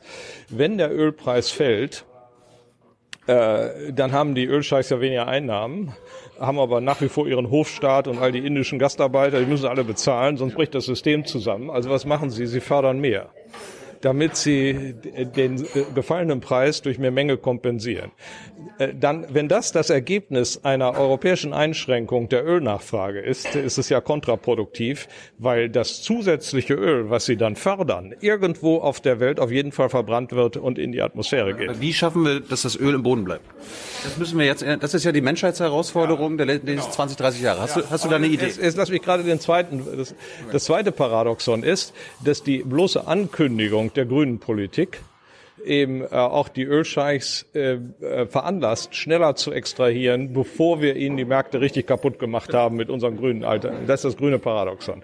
Also gibt es zwei Möglichkeiten. Ich will nicht behaupten, dass es unbedingt so sein muss, aber zwei Denkmöglichkeiten zumindest, die einem Sorge machen müssen, äh, dass die Reaktion der Angebotsseite hier falsch ist. Und das ist in der Öffentlichkeit überhaupt nicht vorhanden. Es wird überhaupt nicht diskutiert. Wir diskutieren das Thema nur immer von der Nachfrage. Was können wir tun? So im Sinne des Papiers, das sich auf die Straße werfe. Das ist ein viel zu kurz gegriffenes Bild, um, um, die, äh, um, äh, um das wirkliche Problem hier zu, in den Griff zu kriegen. Was machen wir also? Ja. Wie kann das Öl im Boden bleiben? Weltweiter Emissionshandel. Man darf kein Öl verbrauchen, wenn man nicht Emissionsrechte hat, die von der UNO vergeben werden. Ja, dann zeigen die die Saudis und die Russen einen Vogel. Ähm, wenn das hinreichend viele Länder sind, wird es nicht gelingen. Da gibt es diesen guten Vorschlag von äh, William Nordhaus, äh, Nobelpreisträger der Ökonomie vor, vor kurzem, äh, der hat gesagt, wir müssen einen Club der Willigen schaffen. Das heißt also Länder, die kooperieren, die untereinander Freihandel haben und ähm, wer, ähm, wer sich an die CO2-Regeln hält und dann beim Emissionshandel mitmacht, der darf, darf Freihandel mit diesen Ländern haben. Und wer nicht, der ist außen vor, der wird regelrecht bestraft, wenn er Güter liefern will in diesen Club hinein. Ne? Und dadurch wird es attraktiv für die anderen reinzukommen. Keiner möchte dann Außenseiter sein, was, äh, kann er denn machen? Was, die Saudis alleine oh, können nicht existieren. Äh, auch die Russen würden sich anstrengen, doch letztlich in diesem Club dabei zu sein. Also man muss aber dafür eine hinreichend große Anfangsmasse haben. Ob Europa das alleine schon ist, weiß ich nicht. Also ich hätte lieber die Amerikaner und die Chinesen dabei. Wenn man die zusammen zusammenfasst, hat man, glaube ich, so 70 Prozent des CO2-Ausstoßes der Welt. Und die, wenn die den Club machen, dann kommen die anderen auch noch. Ist das realistisch? Kann man sagen, nein. Aber ich kann, ich finde keine bessere Lösung, um mich, äh, um, um, um wirklich eine effektive Politik zu machen. Unilateral einfach nur den, äh, äh, die Ölmenge zu reduzieren, die wir verbrauchen. Also dass das nicht funktionieren kann wegen der Mechanismen, die wir gerade diskutiert haben. Das liegt ja auf der Hand. Also man kann ja nicht etwas tun, bloß damit man selbst ein gutes Gefühl hat und jetzt der Gutmensch ist. Das reicht ja nicht aus. Wir wollen ja die Welt kühlen, nicht? Hey Leute, Jung und Naiv gibt es ja nur durch eure Unterstützung. Ihr könnt uns per PayPal unterstützen oder per Banküberweisung, wie ihr wollt. Ab 20 Euro werdet ihr Produzenten im Abspann einer jeden Folge und einer jeden Regierungspressekonferenz. Danke vorab. Also wir müssen zum Schluss kommen. Wir haben über 19 Minuten schon gemacht. Lass uns das ein andermal nochmal fortsetzen. Aber eine Frage nochmal zu dem Thema. Also letzte Frage damit, äh, schaffen, schaffen wir das? Ist das überhaupt möglich? Also ich meine, es gibt ja immer so einen schönen Spruch, wir können uns mittlerweile das Ende der Welt vorstellen, ne, dank der Klimakatastrophe, aber nicht das Ende des Kapitalismus. Ja, das hat jetzt wirklich mit Kapitalismus nichts zu tun, dieses ja, Thema. Gar nichts. Nein, nein, das nein, ist, das ist nochmal, das war im Sozialismus viel schlimmer. Ähm, aber können wir uns vorstellen, eine Lösung so zu finden? Ja, vorstellen kann ich es mir. Wie realistisch, weiß ich nicht. Ähm, möglicherweise schafft es die Menschheit nicht. Möglicherweise nicht. Also beim Arm dann wird es heiß. Und dann gibt es Wanderungsbewegungen auf der Erde. Dann wird zwar Sibirien bewohnbar oder äh, wie, wie muss man sich das vorstellen, dass die Afrikaner jetzt nach Sibirien umsiedeln? Friedlich bestimmt nicht. Also das ist keine, es ist, ist eine Gefahr, die wir auch ablocken müssen. Das ist schon richtig. Ich bin kein Hellseher. Bist du pessimistisch oder eher hoffnungsvoll?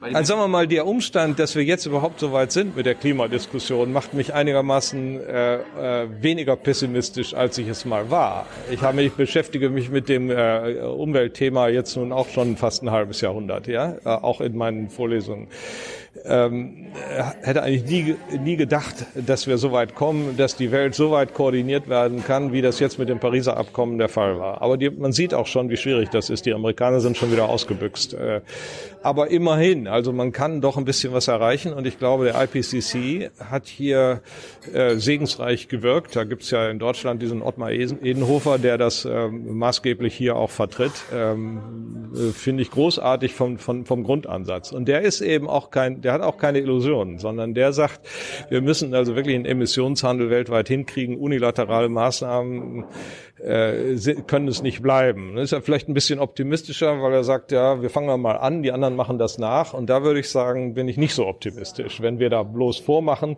dann werden die anderen das nicht nachmachen. Warum sollen sie? Die, er die Erde wird ja schon gekühlt durch unsere Maßnahmen. Je mehr wir kühlen, desto weniger müssen die anderen machen. Also so einfach ist es nicht.